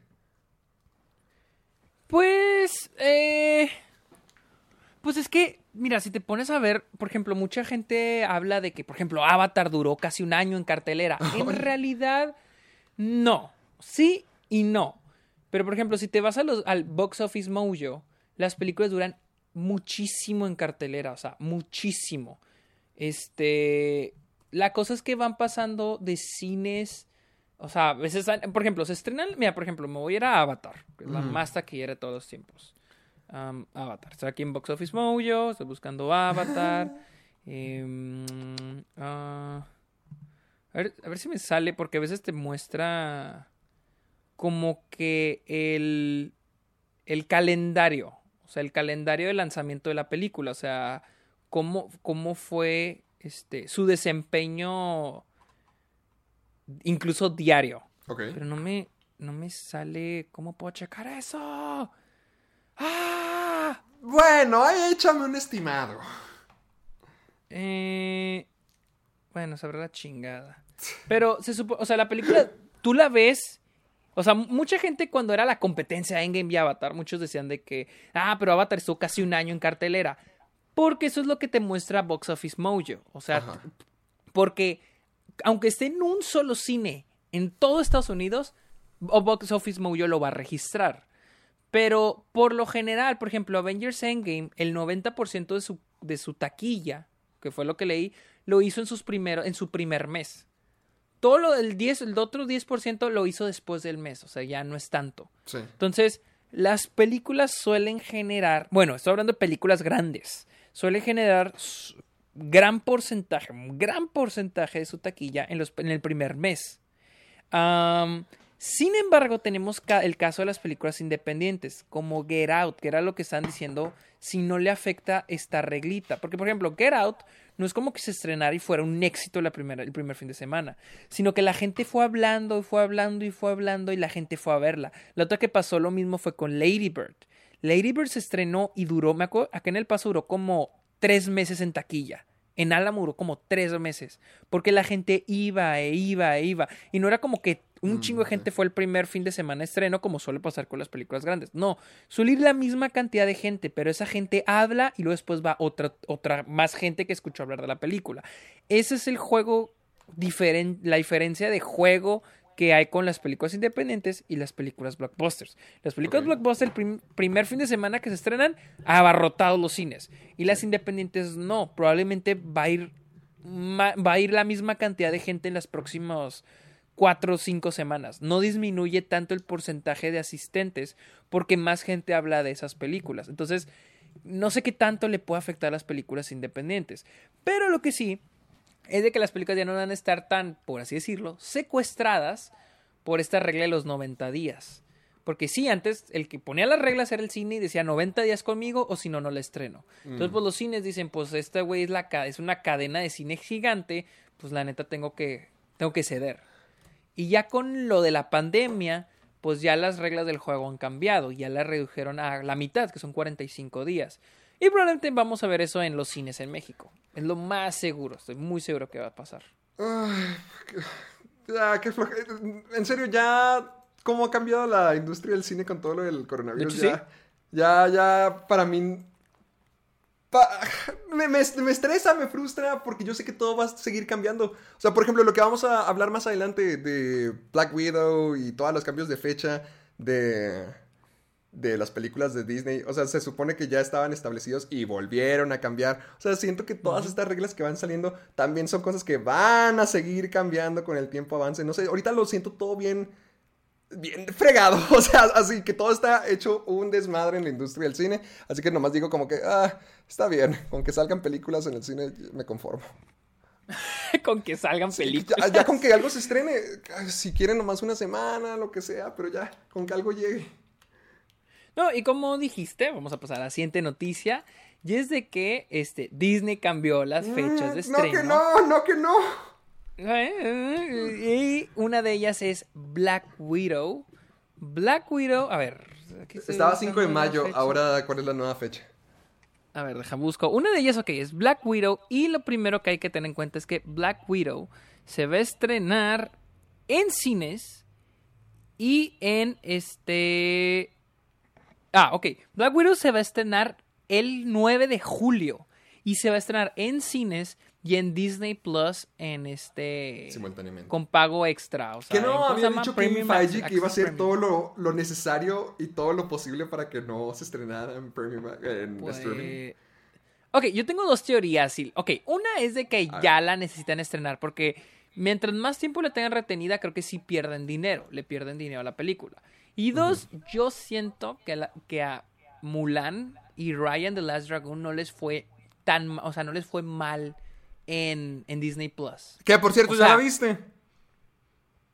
No. Eso creí, eso creí. Eso Me risa tu pregunta con, con enojo. Por, por cierto, ya la viste. No, porque yo ya, yo ya sé, yo ya te conozco, infeliz. Yo ya sé cuál es tu respuesta. Es que no he tenido, no he tenido tiempo de verle y también quiero ver Godzilla vs. Kong, pero no he tenido tiempo de verle. de verla, ¿qué no viste? ¿Qué- qué no- A ver, déjame, me, me meto a tu, a tu Letterboxd para ver las cochinadas que viste últimamente. ¿Qué no No, acabas de no ver, he visto 20 películas. Jump Street?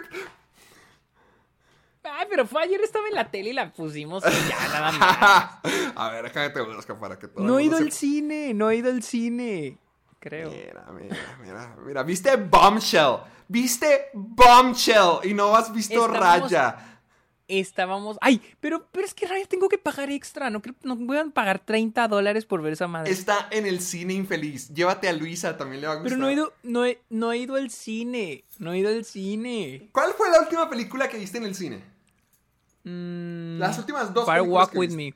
Y la otra. Fire Walk with Me. The Father. ¿Crees que no iba a haber por The Father? cuarta vez viste The Father.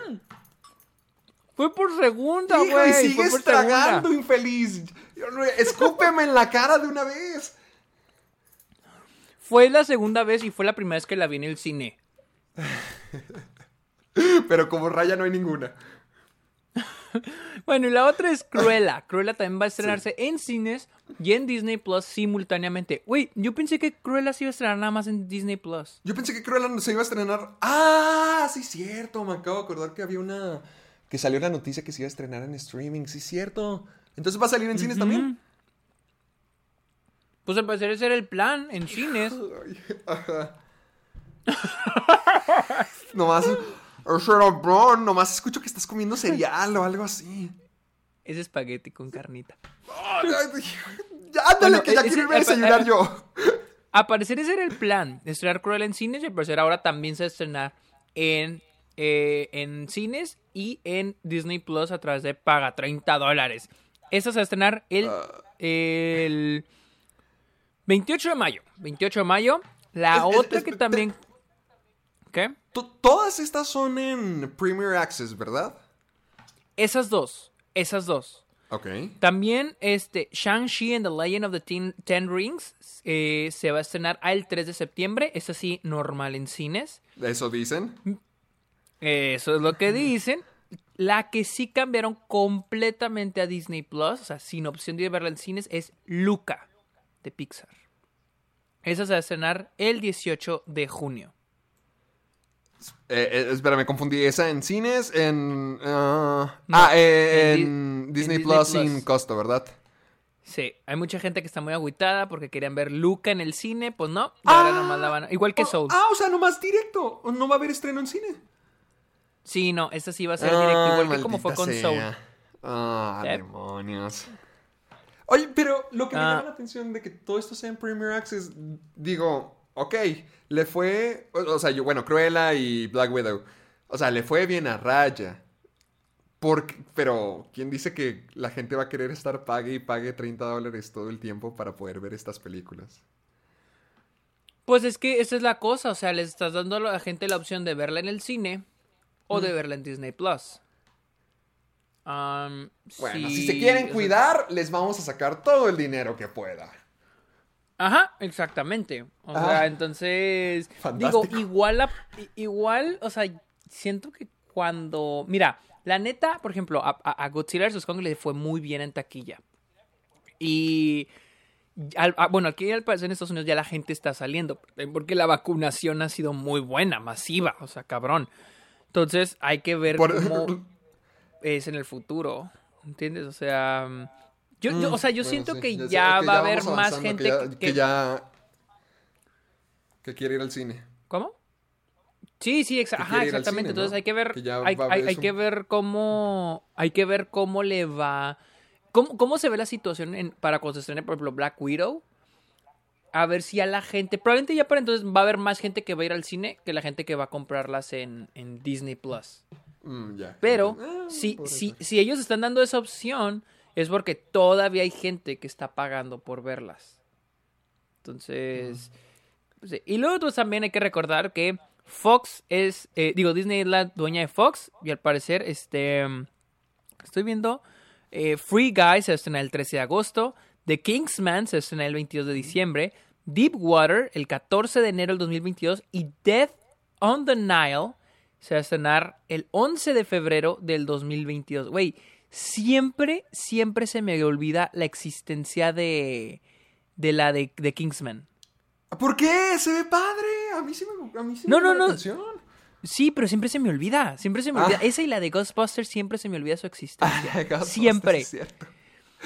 O sea, es como que, güey, se me olvidó que existían, que se iban a estrenar esas películas. Ah, Pero ah, bueno, eso A mí me tiene bien desesperado ya Black Widow porque siento que siento que es como si fuera así el, el pendientito que llevan arrastrando. Porque la peor parte es que Sí, ni siquiera es algo que, sí. que- que cuenta la historia hacia un futuro. No avanza nada, solamente es como que, ay ya. O sea, el pendiente que tenemos que tachar de la lista que tenemos desde hace años que queríamos. Y, y como la están No cambie y cambie cambie de fecha, y es como que ya, ya sáquenla, nomás como que ya está afuera. Eso, güey, sí. Porque no es como Tenet, que Tenet era de que, güey, que va a ser Tenet, y luego que todos no sabemos qué iba a ser Tenet y de qué iba a tratar, y estamos todos confundidos. Digo, no mames, ya quiero ver Tenet. Y con esta película es como que siento que mucha gente le da igual. La neta, o sea, mucha gente le da igual. No sé, no Ok, sé, o sea, yo- ustedes, yo, amargados, ustedes díganos si están emocionados por ver Black Widow o si Black Widow, están o como sea. que, pues ya, lo que, que sea lo que Dios quiera. Es que yo siento que hay gente que se emociona por Black Widow por el hecho de que ya quieren volver a ver algo de Marvel o volver a los cines como normal. O sea, como que volver a esa normalidad que ya obviamente ya no va a existir. Pero o sea, muchos quieren ver Black. Widow no tanto por la película, sino por el de que, ay, quiero experimentar ver un blockbuster otra vez en el cine. Siento que eso es lo que yo he visto. Pues a ver, yo, yo, con, yo con que ya salga voy a estar contento. Sí, y una de las películas que mencionamos aquí es Dead of the Nile, que es la secuela del, del, Expreso, del Expreso Oriente. ¿Tuvo, éxito, asesinato ¿tuvo de- éxito esa película? Pues para que vayan a hacer una franquicia de esta madre, pues al parecer sí. No sabes cuánto te odié cuando vi Expreso Asesinato en el Expreso Oriente. ¿Cuánto me odiaste? Sí, a ti. ¿Por qué? Porque tú, infeliz, dijiste el final de la película en tu Facebook y me acuerdo que lo leí. ¿Neta? Sí, ah, ¿en serio? Mm, ¡Qué pena! Oh, qué pena. O sea, bueno, es que la película es Era, viejísima. era- era tu fase donde estabas bien enojado con el mundo y estabas spoileé y spoileé películas que, que iban a salir. Porque me spoileaste esa. Y luego también cuando anunciaron la parte 2 de, de eso, ni se emocionen por Stanley Uris. ¿Para qué quieren actores grandes si se va a morir en los primeros tres segundos? Hijo, no, pues ¿No habías leído. It? ¿No habías leído It? No, sí, o sea, ¿No yo ya, lo, yo ya lo sabía, pero Ah. dije como que... Ay, No, qué pero, pero, la ex- pero el Expreso de Oriente siento que era algo ya... Porque, pues, Ah, el yo no sabía que to- Y es que- un libro... Y es, ah, bueno, pues y es un libro de Agatha Christie, o Pues sea... sí, pero es un libro de Agatha Christie que yo no había leído. Ah. Ah, oh, vaya. Fíjate que a mí no me encantó. No Ni me a mí, encantó. ni a mí. O sea, no, no, no soy fan. Eh, la de Muerte en el Nilo, pues no, no tengo ni idea. Pero, o sea, de lo que vamos a hablar es qué va a pasar con el Army Hammer. Porque, mira, Ah, Army ¿él iba a Hammer trae todas las controversias. Todas Que las también ya lo acusaron, ¿verdad? Sí, ya lo acusaron de, acusaron de que formalmente, o sea, en Los Ángeles, creo. O sea, está bajo investigación por violación, creo. Al güey ya lo, este, ya lo sacaron de varios proyectos. Y aquí mi pregunta es, ¿qué va a pasar con Dead of the Nile? Porque él es parte de la película, no sé si es incluso el protagonista. Y digo, mientras Disney retrasa esta madre, más va a, va- va a envejecer muy mal. O sea, no creo que hubiera sido lo mismo si se hubiera estrenado el año pasado y lo sale la controversia de Armie Hammer ahorita. Sí. Imagínate que se estrene en febrero esta película. ¿Qué pedo? O sea, ¿cuál Pero, va a ser pues, el estatus de Armie Hammer? Na- nada sigue sin probarse. Siento que es lo mismo que, por ejemplo, con Amber Heard, con todos los proyectos que ha, sac- que ha sacado. O sea, está metida también en, Oh, no en sé. varios. O sea, está también metida en varias controversias, pero al mismo tiempo, pues sigue trabajando y sigue haciendo cosas. Yo acabo Pero- de ver The Stand, acabo de ver Justice League. Sí, pero, pero la cosa es de que Amber Heard no fue la acusada. La acusa, el acusado fue Johnny Depp. Sí. Ve cómo está Johnny Depp. o sea, No. O sea, él es el acusado. Ella, ella- ella no es la acusada. O sea, Pero- el acusado es él. ¿A Armie Hammer ya se le confirmó al- alguna de estas cosas? ¿Ya dijeron que sí era un caníbal o que sí abusó? Pues no se la confirmó, pero está- el hecho de que estés bajo investigación, o sea, que haya una acusación. O sea, si hay una acusación es porque pronto hay evidencia. Entonces, y ya lo, ti- o sea, ya lo tiraron de varias, o sea, ya lo sacaron Sí. de varios, de un chingo Como de lo del padrino, lo del padrino que Ajá. está. Exactamente, entonces ya lo sacaron de varios proyectos y, o sea, vi un güey que sigo en Twitter que dijo, ojalá que Armie Hammer se le haya pasado chido grabando Dead of the Nile porque creo que va a pasar muchos años cuando le toque otro proyecto. y, es, y la neta, o sea, yo, o sea, yo, algo me huele a cara terminar este, recasteándolo y hacer lo mismo que pasó con Kevin Spacey hace unos años para la de All the Ah, Money para All the Money in the World. World. Ya estaban todas Ajá. las. Ya estaban todas las escenas grabadas de, de Kevin Spacey. Sí, no, la película estaba finalizada, estaba acabada. Mm. O sea, yo creo que estaban peor porque al menos Disney tiene de aquí a febrero. Y en aquel entonces fue de que la película faltaba una nada para que se estrenara y grabaron, regrabaron todo sin chinga. Entonces, Ay, pero qué. Y, y, y Oliver. Y Helio. Ah, eh, eh, esa película nació muerta, o sea, esa ¡No! madre nació ¡No! muertota. La neta. ¿Qué te pasa, infeliz? Ten esperanza en el amor. Tú que, tú que estás en Austin ahí deberías tener un poco más empatía por el amor. Güey, Esa película no va a pasar. No, no, yo, yo Your Name que 2 sí. no va a Yo sé suceder. que Ya no va a suceder. Que Elio y Oliver se van a encontrar en un futuro grandes y van a tener el final que se merecen. El, el este Oliver recasteado. ¿se ¡No! A lo, mejor, a lo mejor en 20 años, ya cuando realmente existen viejos, si sale la película y te va a decir en tu cara infeliz. Pues ya veremos. Dudo que pase, pero ya veremos. Ojalá, ojalá tengas, ojalá tengas razón, porque sí, la neta, o sea, te voy a ser honesto, sí me gustaría ver la secuela, Sí. pero ya me doy la idea, no va a pasar. ¿Cómo de que no? Ahí, ahí veremos, ahí veremos, ahí veremos. Quédense pendientes. Pero bueno, vamos a hablar de ahora de John Wick. Y es de que entrevistaron al, al creador de John Wick, Derek Kos- eh. Eh, él es el escritor, él fue quien creó el personaje de John Wick. Ah, ¿qué? Ah, Ah. Yo pensé que... y lo entrevistaron eran para su nueva- Perdón, perdón que te interrumpa, pero pensé que eran dos eh, de dobles de riesgo o algo así de... Ah, ellos son los, ellos son los directores, pero él, Ah, es, él es el ah. que escribió. Él es el Ah, que escribió John o al personaje.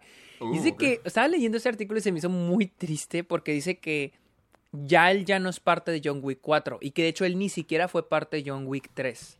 Que, que pusieron su Ah, ¿no? nombre, pusieron su nombre, pero él ni siquiera participó. O sea, trajeron ya güeyes de afuera para hacer la tercera. Y te digo algo, con- se nota.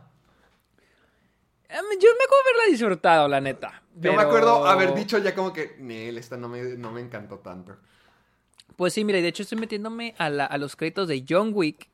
Y dice guion de Shay Hatter, sabrá quién sabe quién es esa persona, Chris Collins y Mark Abrams y Derek Kolstad, o sea, él. Él tiene créditos de guion, de guionista. Pero él dice aquí que no. O sea, Que él no estuvo involucrado. que no, que no estuvo involucrado, pusieron su nombre. Y al parecer él ya no estará involucrado en la, en la cuarta de John Wick. O sea, la cuarta va a tener, o sea, va a estar escrita por el tal Shy Hatter. O sea, eh, sí, Shy Hatter, no sé quién es. O Shay Hatter, no sé.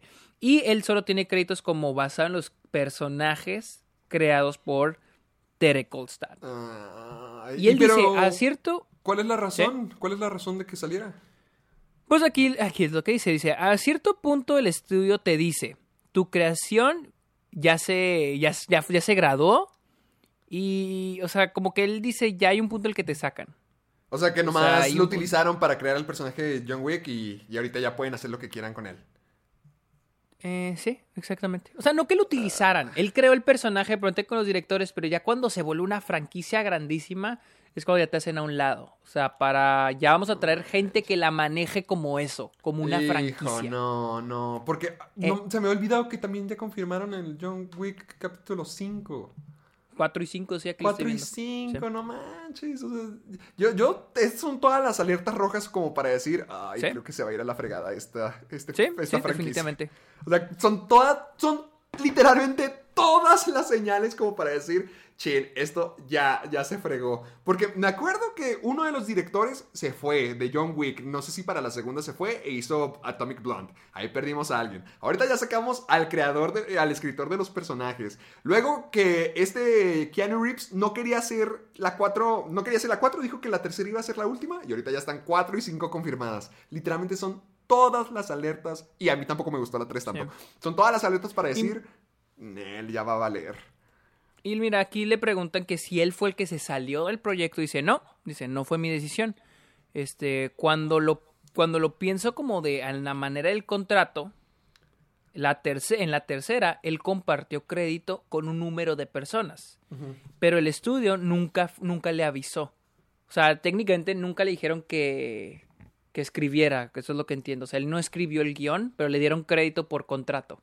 O sea, imagínate, o sea, lo horrible que es eso. Y, y créanme, si, crean, esto es, esto es muy frecuente. O sea, este tipo de cosas es muy frecuente cuando se trata de películas de franquicias.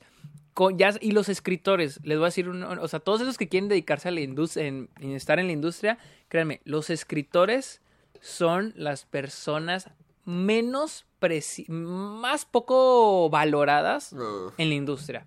Son las más poco valoradas. Porque te dan una idea y luego ya te deshaces de él mientras tú tengas la idea. Eso es lo que le está pasando a él. O sea, él tuvo la idea de, de escribir este John Wick, creó el personaje, el gran personaje que conocemos, Y ahorita ya, no es parte de, no porque él se saliera, simplemente lo hicieron para un lado. Qué horrible. O sea, qué Es horrible. horri- qué horrible. Qué horrible. No, yo ya siento que va a ser la caída de John Wick. Claro, voy a querer ver la cuarta película, pero yo siento que ya, vamos para abajo. Que ya están explotando demasiado esto. Y no tiene sentido. O sea, no. Exacto. John Wick literalmente era todo lo contrario, de que ya no quería dedicarse a esta vida. Hicieron totalmente lo contrario y de que, órale, vas de regreso. Te explotaremos todo lo que se pueda. No, no manches. Pero miren, si quieren oír un final feliz de, de esta persona, que es este Derek Kolstad, creador de John Wick, es de que ya salió su nueva película, que él, es, que él escribió, ¿Cuál es? Nobody. ¡Ah! ¡Con Es-! Sí, ándale, él escribió. He oído, he oído cosas muy buenas de la película. He oído Yo- cosas muy buenas. Y también participó, él escribió dos episodios de Falcon and the Winter Soldier. Entonces sí que le va bien al muchacho. Mm, padre. final feliz para él. Sí, Sobre todo porque bien por él. vi lo de Nobody y vi que el póster era una parodia de, de John Wick, de cuando lo Ajá, están- sí. todos lo están pateando en, en lugar de todas las armas. Yo no sabía cómo iba a estar, el trailer se veía muy emocionante, pero ¡ah, qué felicidad! ¡Qué felicidad de que sí! Yo ¿Sí le cuando fui a ver cuando fui a ver The Father pasaron el tráiler de Nobody y dije, no mames, ¿qué es esto? O sea, o sea, muy chido, o sea, pero dije, no mames, qué cagado. Y luego Bob Odenkirk, yo solo espero que si la película le va muy bien, Bob Odenkirk no se vuelva una figura de acción. Porque me caga cuando los actores se vuelven figuras de acción y lo se encasillan en hacer pura acción, pura Como acción, Liam como Neeson. este Liam Neeson, o sea, Sí. es súper buen actor en películas de drama. ¿Por qué se volvió figura de acción? Pero bueno, es lo que deja. Y Bob Odenkirk ya hace drama, Pero, ¿Tú ya crees que hace es por eso? comedia ¿Tú y crees acción. que por eso se convirtió en, una, en un actor de acción? Porque también, por ejemplo, Bruce Willis también no, ya no hace películas y él era muy buen actor. Él nomás Sí, hace secuelas de que- acción directas a DVD. Sí, es que las películas de acción siempre dejan dinero. O sea, Sí, siempre hay gente que le gusta la pinche acción. Por muy mala que sean las películas, las películas de acción siempre venden. Pero no sé, o La sea, como neta. actor no hay un punto en su carrera donde se hayan de imaginar como que, ay, maldita sea, yo, yo estaba haciendo, yo estaba en la lista de Schindler, porque estoy haciendo... Pero es que, porque... Ah, sí. es que nosotros, nosotros lo vemos como que un modo muy artístico. En un modo de no mames que estás en esa posición y no puedes hacer otra cosa mejor. Pero eso es ya, ellos yo creo que ya lo ven como un oficio. Como carrera. como sí. un trabajo. O sea, ah, ¿esto me dejar dinero? Ok, vamos a hacerlo. Tengo que agarrarme a chingazos con unos vatos por 10 millones de dólares. Ok, vamos a hacerlo. Vamos a hacer nada, pues sí, pues ya. ya te Yo creo que porque nosotros lo vemos de otra manera, pero ya estando ahí es como que ya les da hueva, yo creo, ¿no? Qué Pero- triste. Así Sí, le va a pasar a se- Sergio, va a empezar a hacer puras películas de acción. Ay, no, no. ay, Marquen no, mis jamás. palabras, marquen mis palabras en 40 años. Pero bueno, Héctor quería que habláramos de esta noticia de que hoy anunciaron que la quinta temporada de Ricky Mori llega el 20 de junio. Héctor quería hablar Sí. de esto porque yo no tengo mucho que decir. no, a ver. no que yo tenga mucho que decir de la temporada en sí, pero más que nada quiero hablar del estatus de Ricky Morty en nuestra cultura, porque siento que ha cambiado muy, muy intensamente en muy poco tiempo. Porque me acuerdo de las primeras temporadas de Ricky Morty, hijo, nomás puedo escuchar tu cuchara o tu tenedor con el plato, maldita sea. Eh, yo, me acuerdo, yo me acuerdo de que las primeras temporadas de Ricky Morty fueron un fenómeno, o sea, fueron algo que cambiaron las caricaturas para adultos, o el entretenimiento para adultos, y fue algo muy, muy, muy, muy pesado, hasta el punto de causar controversias. pesado. Y, y, o sea, toda la imagen del, del fandom que se, que se hizo, o toda la cultura que hizo- se hizo alrededor de ser un fanático, un conocedor de Ricky Morty. Y el programa en sí siempre se distinguía muy bien, siento que era muy buen programa. Pero a partir de la tercera temporada, y, y mucha gente señala el episodio de Pickle Rick como el momento donde la serie ya cambió, como que sí dieron un giro muy intenso y se convirtió en algo diferente, o al menos para los fans se convirtió en algo diferente. No, no sé cómo describirlo y no sabría cómo decirlo, pero llegó, esta serie llegó a ser el... Llegó a ser una serie que después de solamente dos temporadas de que 20 episodios, ya la renovaron por 90 te- o 70 episodios extra. O sea, así de fuerte fue el impacto de Ricky Morty. Y después de la tercera temporada siento que el impacto o la perspectiva que tenían Se apagó. sobre... Sí, que se apagó, que se fue Sí. apagando así de la nada. Cada vez decían que estaba peor, que estaba peor, que estaba peor. Y a mí la cuarta temporada me gustó mucho, la tercera no tanto, pero la cuarta temporada sí se me hizo una mejora. Pero mucha gente... Y ¿Tú, también tú mucha- sí las has visto? ¿Tú sí, Sí, las has visto yo las he todas? visto todas, todas, todas, A la todas. chale. Yo vi, yo vi nada más la primera, me acuerdo que la veía con Fernando, mi roomie. Sí. La veí, vi la primera temporada y luego vi la segunda temporada, pero un punto, fíjate, en la que ya no me llamó la atención. En la segunda O sea, temporada. En la segunda temporada y ya, ya no la seguí viendo. ¿Pero O por sea, qué? ¿Qué es lo que te perdió? Mm, no, no me acuerdo qué era lo que me... No sé, los episodios ya no me encantaban y ya fue como que, ay, qué hueva. O sea, y, y ese tipo de series que son así episódicas, bueno, entre comillas, porque hay cosas que Sí. como que tienen que ver episodios, están como que entrelazados. sí. Pero siento que a veces, este...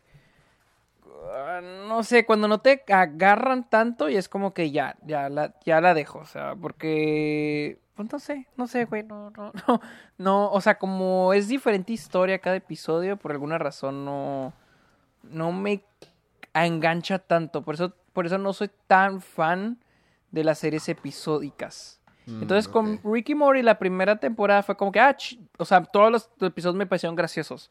Pero la segunda, como que hubo unos que ya no me encantaron y ya, la dejé de ver. O sea, ya, o sea, como que no vi un progreso y dije que nada, ya, ya, ya, chicas Es- madre, ya no. Creo que ese es el, creo que ese es el ciclo de vida con el fanatismo de Ricky Morty, o al menos con ciertas personas, porque lo mismo, a mí me gustaba mucho Ricky Morty, yo sentía que era hasta mi serie de caricaturas favoritas y lo que sea, pero muy poco a poco fue decayendo el gusto por eso. No que lo odie ni que ya diga Ricky Morty apesta, claro que no, me sigue gustando y voy a ver la quinta temporada, pero sí me sorprende mucho y por eso quería que habláramos cómo es que algo que tuvo tanto impacto, tú lo viste, tuvo impacto Sí, gigantesco, sí, sí, sí, claro. gigantesco, gigantesco, como algo así ha decaído tanto. No que ya no se ha querido, no que la gente no le guste, pero a donde estaba Ricky Morty hace unos años, ya no está ahí. Y yo quiero saber si es por la calidad del programa, por, el, por la cultura que se creó alrededor de ella, la perspectiva que la gente tiene del programa, de los fanáticos. No sé, o sea, sí se me hace un caso muy raro de decir cómo es que algo tan en la cima, tan grande, ha ido volviéndose más silencioso y más apagado poco a poco. De hecho, yo tengo una pregunta. Ajá. ¿Cuáles son en los últimos cinco años? ¿Qué franquicia o qué serie o película ha generado fanbase como Harry Potter, Star Wars, Marvel? Ah, Game of Thrones. Pero Game of Thrones ya, ya, Game of pues ya- Thrones ya ya iba de salida. unos años, o sea... Ah. Y Game of Thrones se apagó. O sea, es que quedé con la octava temporada se apagó bien Sí, gacho. también. ¿Cuál- De hecho, sí, sí, siento que mm. Game of Thrones y Ricky Morty entraron un poco y y la, la fanbase entró y parejita. A pesar de que yo sé Game of Thrones del 2011, Ricky Morty es del 2013. No, sí entraron parejitos. Mm. Siento que Ricky Morty y Game of Thrones entraron como que eso de generar fanbase este al mismo tiempo. Porque era que ibas a Pichis, ¿cómo se llama? Hot Topic. y ahí encontrabas las playeras de Rick Morty enseguida la de Game of Thrones. Sí. Entonces, este, pero qué otra cosa. O sea, porque ¿qué e- esa es mi cuestión, o sea, siento- recientes. Porque ponte a pensar, siento que el hecho también de lo que mencionaste ahorita, el hecho que a todo se vuelva tendencia y olvidable, siento que ha generado que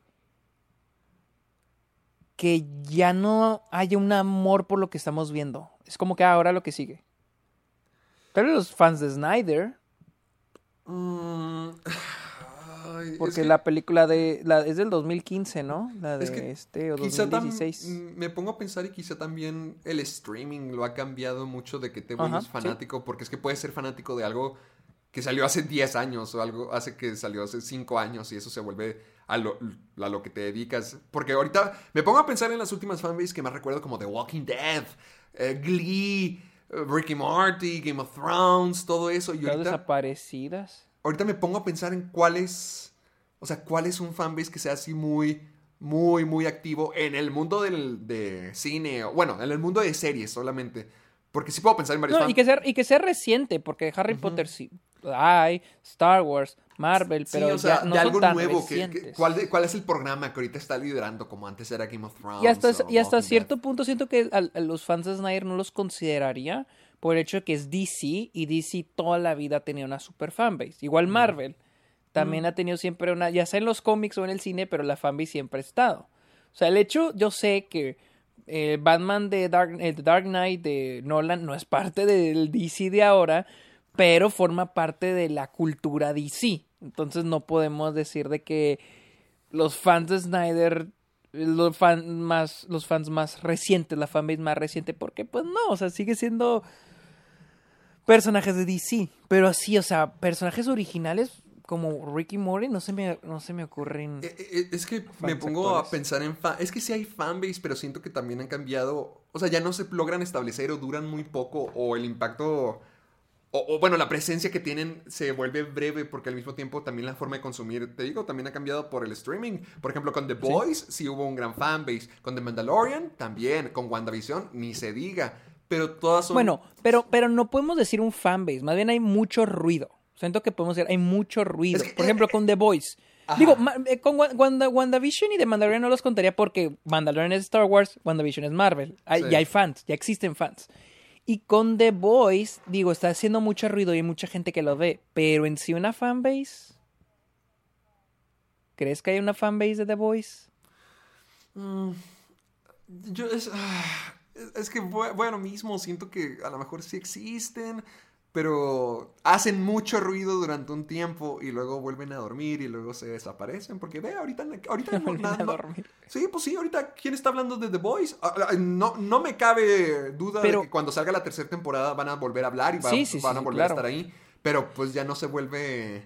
No pero, sé, como que- pero, pero, pero es que es a lo que voy, o sea, ¿cuántos fans?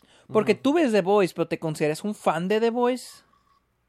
Porque yo siento que un, un fan es aquel que aunque ya se estrenó la serie o la película, Sigue sigue pensando en esa serie o en esa película, sigue pensando y sigue comprando los productos de esa serie o esa película, sigue haciéndolo, o sea, solo ve a los fans de Star Wars originales allá de los 80 no, ni me digas. o sea, compraban todo, consumían todo, todo lo que era esa serie lo consumían y todo el tiempo estaban hablando y todo eso. Y la serie y la película la volvían a ver y volvían a hablar de ella una y otra y otra vez. Lo mismo con Harry Potter, lo mismo pasó con los fans de Marvel, los originales, los de los cómics, DC. Y lo volvían y lo compartían porque siento que ese era el punto de los fans.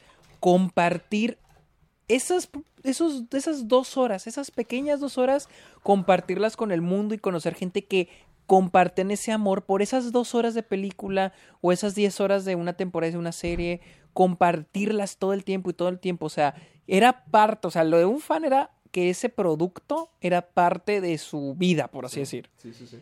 Y ahorita no se me ocurre algo en los últimos cinco años que diga, ah, ok, se, cre- se está creando o se creó una fanbase de esa serie o esa película.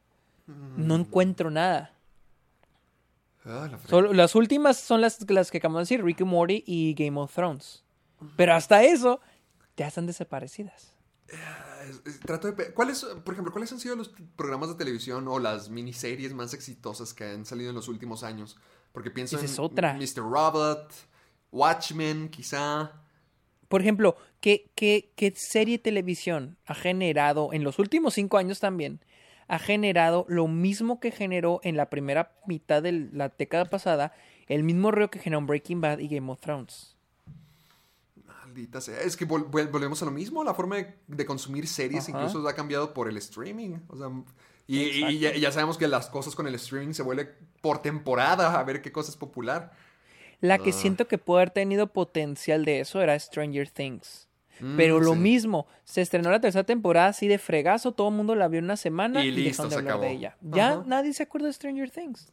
De hecho, incluso he estado pensando, por ejemplo, Things, es cierto. Amazon se vende con The Voice, más que nada con The Voice. Amazon Prime. Disney se vende con The, The Mandalorian. Mandalorian. Demasiado, se vende demasiado con The Mandalorian. Cuando Sí. vas a contratar Disney Plus, se sale The Mandalorian. Sí. Netflix ahora con qué se vende si Stranger Things fue, salió hace dos años, creo. O sea. Net- Netflix tiene Con un 100 montón días de para series enamorarnos, ¿que no la has visto? Con 365 días. Ah, perdóname, ni siquiera la perdóname. Ah, era esa la que me. Pensé que hablas de otra película. no, O sea, no, yo hablaba de otra película. Yo hablaba de otra película. Netflix no tiene algo icónico. Siento que no está teniendo algo icónico como Amazon está generando algo icónico con, con este The Voice. Algo que en el futuro hace algo icónico. Pero, por ejemplo, Netflix no tiene algo que digas, ah, icónico. Yo creo que hace unos años Stranger Things, pero ahorita ya no. O, o House of Cards, o Orange is the New Black. Yo ahorita ya esas series ya se acabaron. Y Stranger Things, no sé qué onda con esa, pero ya anda, ya nadie está hablando de ella. Netflix, ¿con qué se vende? Es que también se ha vuelto más difícil para Netflix porque ahorita ya estamos en una época donde pues ya cada quien tiene su propio servicio de streaming. O sea, ya no pueden tener...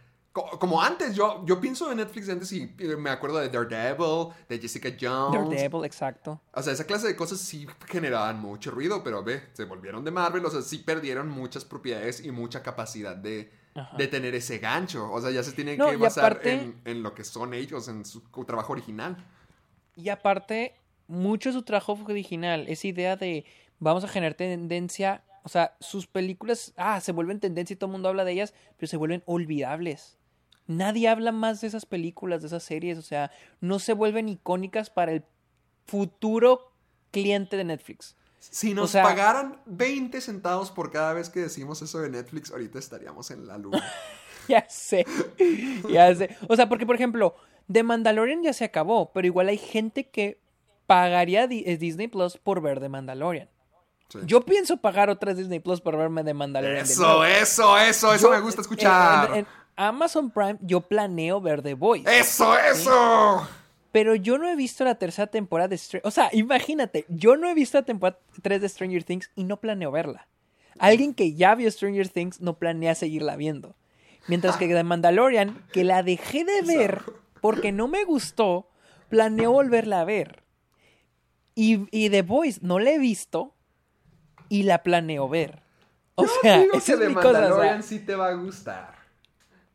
No, no, no, o sea, independientemente de eso, pero al menos hay, hay como que algo que está jalando a la gente para Disney Sí. Plus, hay gente que está jalando a la gente para este, para Amazon Prime, pero que, o sea, Netflix, lo- uy, la otra vez me metí a Netflix, Sí. está en casa de mis papás, Ajá. me metí a Netflix y literal, literal me sentí que estaba en Paramount Plus en la sección de CBS, ¿Por qué? o sea, porque no encontraba nada que conociera ni nada que me llamara la atención.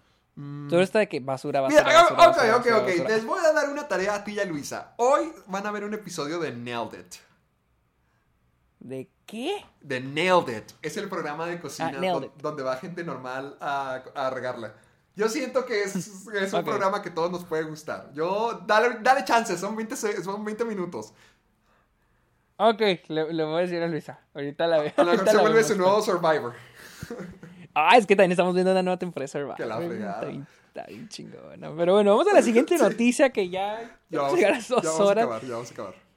Y es de que toda esta semana estuvo repleta de algunas, de noticias y avisos de la academia, ya que pues la, la academia, este, los Óscares, se van a presentar de manera normal. O sea, Ah, normal. ¿sí va a haber ceremonia?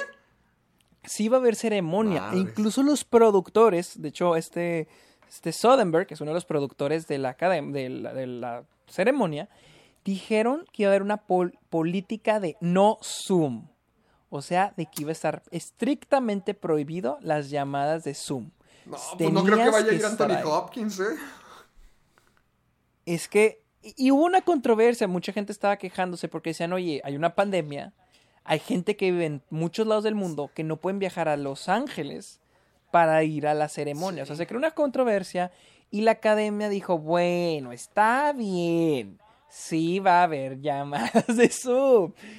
Pero ahorita en la mañana salió que los Óscares van a agregar mm, eh, venues o van a, agregar teatros en Europa para que la gente que esté en otros lados del mundo, en Europa más que nada, vayan a esos teatros y ahí celebren los Óscares. Entonces, se me hace una buena, buena idea. A, a- a- mí siento que la, la política Zoom no, sí está muy payasita, pero... O, sea, Sí, qué bueno porque- que ya se dieron, pero también la, la idea de los cines se me hace cool.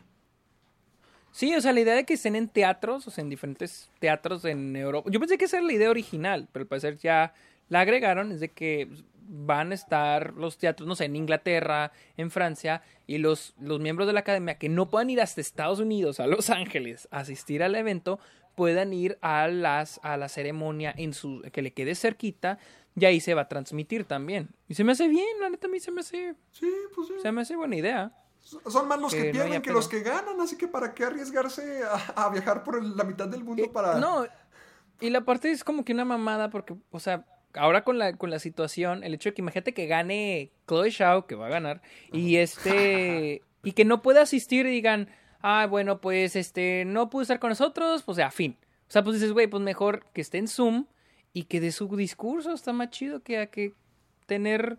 Ay, no, o sea, tener hasta 10 ganadores que no pueden a- asistir y que digan, ah, bueno, este, ahí se lo mandamos, muchas gracias, bye.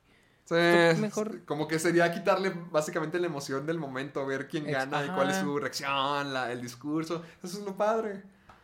Ajá, exacto, es parte de la, del, del show, pero. Pero bueno, al, eh, menos salió un re- un- una solución, Sí, la cual yo creo que está bien. Sí, está- y vamos a hablar bien. por último de los trailers de Ah. Suicide Squad y The Spiral from the Book of Souls. Ya viste los dos, ¿verdad? Ya, vi ya, los ya dos. vi los dos, ya vi los dos. Vamos a hablar primero de Suicide Squad. ¿Qué opinas? Yo estoy muy emocionado por la película, pero el tráiler se me hizo muy meh. Yo, yo pensé que sí te había encantado. Fíjate que a mí el tráiler tampoco me encantó. No, o sea, no, o sea, no se me hace malo, pero, pero, no sé, o sea, no me emocionó en absoluto. Sentí que estaba viendo como que la estructura de todos los trailers de películas de superhéroes que haya visto. eh, ¿sabes qué? Es que no entiendo esta cosa de hacer todo más violento y más gracioso. O sea, desde Deadpool. O sea, se hace como que ya And- muy and- barato. es- o no sea, sé. sentía esa vibra como que estaban tratando de remarcar mucho de que vean, somos graciosos. O sea, sentía que estaba viendo un tráiler como de, de Guardianes de la Galaxia. Eso es lo que sentí. Oh, sí. Y- y yo Ahora, ¿qué onda con...? ¿Qué? Y luego me me da risa lo de From the Horrible, Beautiful Mind of James Gunn. Y yo me puse a hacer números en mi cabeza así de que, ok, ¿qué películas tiene este güey? Ah, pues sí, "Ay, se The tiene algunas muy horribles. O sea, digo, Horrible, Beautiful Mind, o sea, ¿a qué se refiere eso? O sea, ¿a qué película se refiere? ¿A Guardianes de la Galaxia? No, o sea, se res- yo ¿A creo- o sea, lo dice de una manera como que ve, está retorcido, está loco. Ah, sí, sí. Oh, hace sí, claro, ya sé que- películas. Sí, sí. Oh, sí, yo sé que lo hacen por eso, pero yo lo hago por burlarme de eso. yo lo que digo, o sea, digo, no mames, o sea, no me cuadran los, o sea, como que, ay, cuánto- como cuando estaban riendo en Twitter salió una publicación donde lo comparan cuando pusieron lo de del visionario director, este, el director de la de Malcolm y Mary, y todos están de que, oh, por Assassination Nation o qué chingas por Euforia, o sea, o sea, digo que, o sea, a veces como que ya no me tomo en serio cuando ponen esas, esos créditos a un director de que del visionario director, Sí. de la mente del director, o sea, como que están inflando Como un chingo a un director, le echan mucha crema.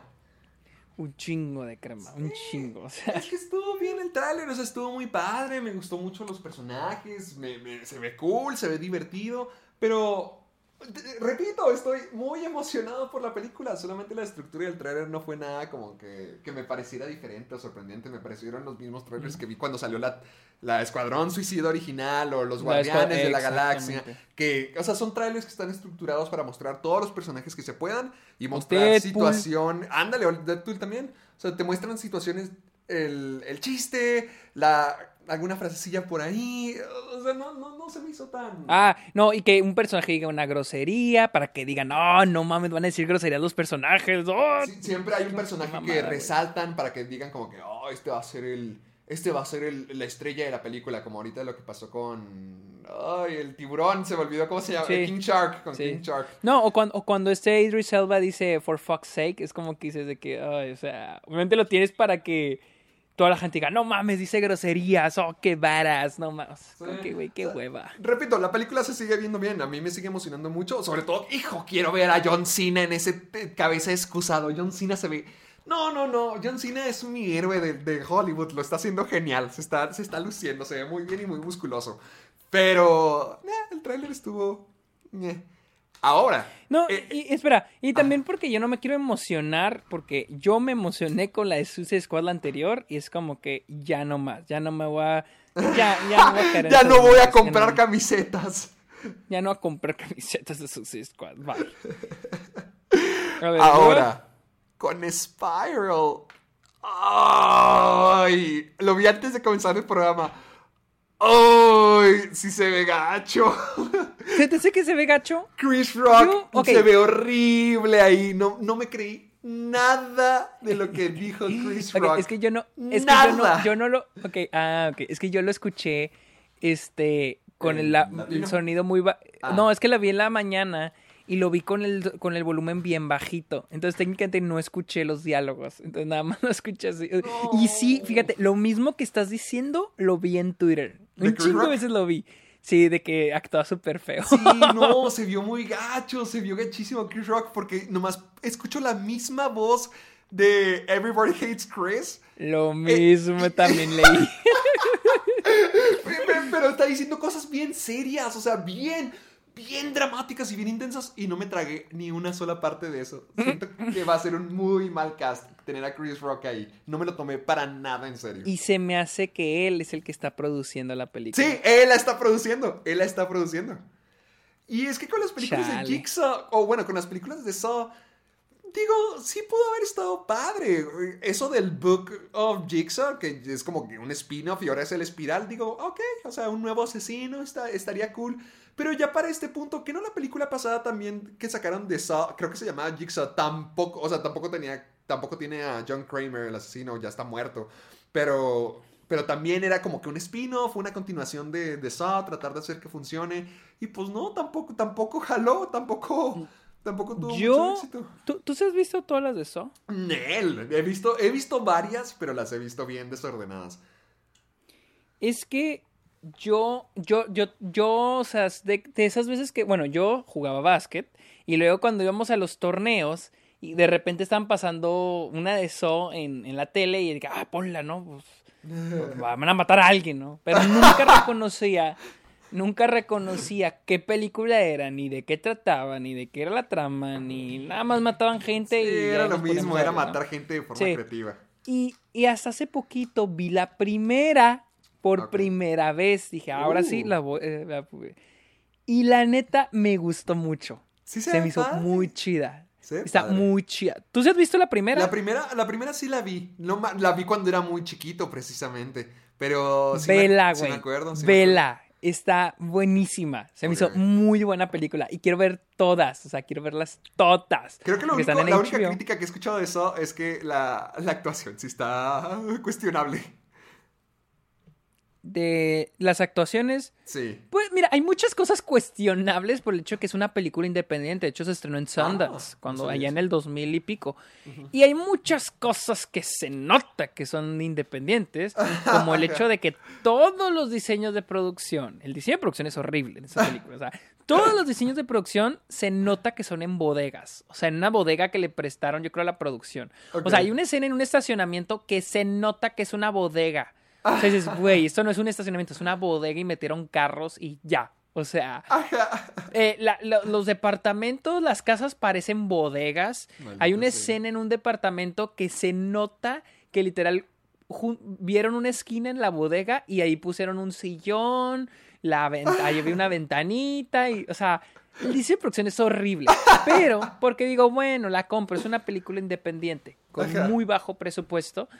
Pero en sí la historia, como está contada, está muy, muy, muy, muy chida. Sí me gustó un chingo la de eso. Mm, este... Pues te vas a decepcionar mucho mientras que avances. Ah, no, sí. No, no, yo sé, yo sé. ya voy a, yo sé lo que voy a ver, yo sé lo que... Sí, no, yo sé que es muy decepcionante esa pinche franquicia, pero... Pues, ni modo. ¿Y, ¿Y de Spiral qué opinaste? Es que a mí sí me llamó la atención. Velo otra, otra vez, pero con el volumen en voz alta. Te aseguro que toda tu perspectiva va a cambiar. o sea, es que esta sí se ve como que ya de un alto presupuesto. O sea, que ya le metieron dinero. No, no has visto las demás de Saw, ¿verdad? No. No les he visto. E, es que ese es el punto. Ya para el final de las películas ya tenían mucho presupuesto. Es que en eso se ah, convierten. Ah, ok, ok, ok. Yo pensé que todas eran siempre de un presupuesto. No, no, no, no, no. Las cosas se van a poner súper intensas, Sergio. Es que ese es el punto. La película. La, primera película, como quiera, puede estar muy padre. Pero siento que poco a poco se fueron transformando en. Ay, qué muerte vamos a hacer después y qué tan, qué tan gráficos Qué tan gráficos podemos ser. O sea, sí se convirtió en esa película donde el morbo básicamente es lo único que, lo único que jala. Entonces, obviamente el presupuesto era mayor y las trampas cada vez eran más grandes y las muertes más sádicas. Entonces, por eso yo lo veo y no, no me mueve nada en absoluto porque ya he visto muertes muy intensas, era lo que ofrecían. Y ahorita lo están tratando de vender como un un drama criminal de quién es este nuevo asesino, quién es este, pero quien lo lidera. Creo que eso es lo que me, creo que eso es lo que me llamó un poco la atención eso, que se ve como un drama. Ahora vuelve a escucharlo con Chris Rock en voz alta y vamos a ver si te sigue llamando la atención. Oh, chale. No, es que en serio Mira, sí y luego, gacho, y luego sí yo, ya, había- yo ya había visto, yo ya había, el- había visto el póster de la película. Ah, no lo viste, déjalo ver. Está en IMDb y se me, se me hace muy padre, se me hace muy bonito el póster, la neta. Está muy chido. Déjame lo veo Entonces dije, ah, chance, esta es una película que la Ah, que ¿el de la ganas". calle? Sí, ese. Sí, se- sí está bonito, sí se ve bonito. Está bonito. Se ve como Y que hasta semáforo. artístico, se ve, se ve como que indie incluso. Me no había notado, me gusta mucho la espiral que tiene en el semáforo, se ve muy bonito. Lástima que la película va... Oye, hay que darle el beneficio de la duda. Ok. Tal vez está buena. Vuelve a escuchar el tráiler en voz alta. Y la, va a dir- ok, y la va a dirigir el güey que dirigió So 2, la segunda de So. Mm. Pero digo, también es, no es como que tenga muy buenas películas este compa. Así A que ver, ¿qui- ¿quién, quién, quién es? ¿Quién es? ¿Quién es? se Darren llama Lynn. Darren Lynn Bousman. Ay, ah, no, ya. No, Sergio, ¿cómo te digo? Diri- dirigió So 2, So 3, So 4. Hizo cuatro. Y So 4 también. No, ya. Chale. ¿Cómo te digo esto? No, no tengan muchas ¿Cómo te lo esperanzas. explico? Y de- deja ver quién lo escribió. Lo escribió Josh Stolberg y Pete Goldfinger. Déjame ver qué hicieron. ¡Uh! Perfecto. Hicieron Piraña 3D.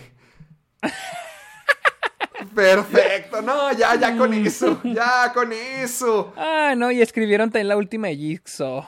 También, Ah. y tam- no, ya, pues, ¿cómo te la digo, Sergio? Big el otro, No. Creo- ah, creo que son compañeros que creo que... Sí, pues sí, hicieron Piraña juntos, hicieron Jexa juntos.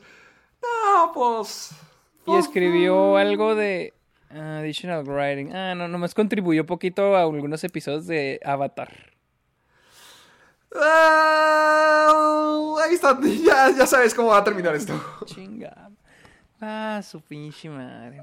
fácil cae este es algo. Un final triste en este episodio para Sergio. Eso me llamó la atención. chingada. Velo otra vez en, en el volumen alto y nos vemos la Sí, próxima semana. Sí, lo voy a ver. ¿Dónde te seguimos, amiguito? Estoy en Twitter e Instagram como arroba el Sergio Munoz. Estoy en Twitch como el Sergio Munoz. Estoy en Letterboxd también, Sergio Muñoz Esquer. Y tengo mi podcast Está OK. Este, nada más. ¿Dónde te podemos seguir, Héctor? A mí me pueden encontrar en YouTube como Caja de Películas. Acabo de subir toda mi opinión del Snyder Cut y de King Kong vs. Godzilla. También eh, me pueden encontrar en Facebook y Twitter como Caja de Películas, en TikTok, en Instagram como Soy Héctor Portillo. Eh, también estoy en Letterboxd como Héctor Portillo. Y creo que ya, creo que es todo lo que... sí, creo que ya, es todo. Ah, bueno. Y recuerden escucharnos en Spotify y Apple Podcast. Y recuerden dejar su review en Apple Podcast. Y usar el hashtag Soy Amargado en Twitter, Instagram, Facebook. Con todos sus memes, sus preguntas, sus opiniones, comentarios, noticias, etcétera, etcétera, etcétera. Para que nosotros podamos encontrarlas y podamos leerlas. Así que. ¿Qué más Vámonos. todo, no? Yo ya quiero ir a desayunar mis burritos de que- frijoles. pues ya a comer, ya es hora de comida. No, pues gracias. bueno, bye. Bye.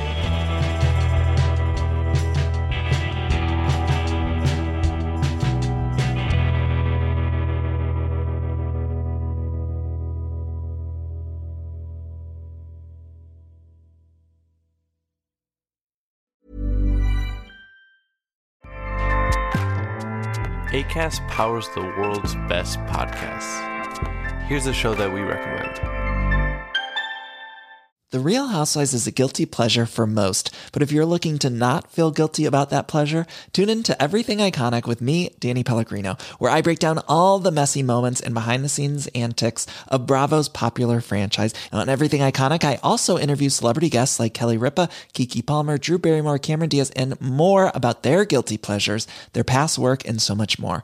So if you're pop culture obsessed and find yourself watching way too much reality TV like me, tune in to Everything Iconic with Danny Pellegrino wherever you listen to podcasts. ACAST helps creators launch, grow, and monetize their podcasts everywhere. ACAST.com.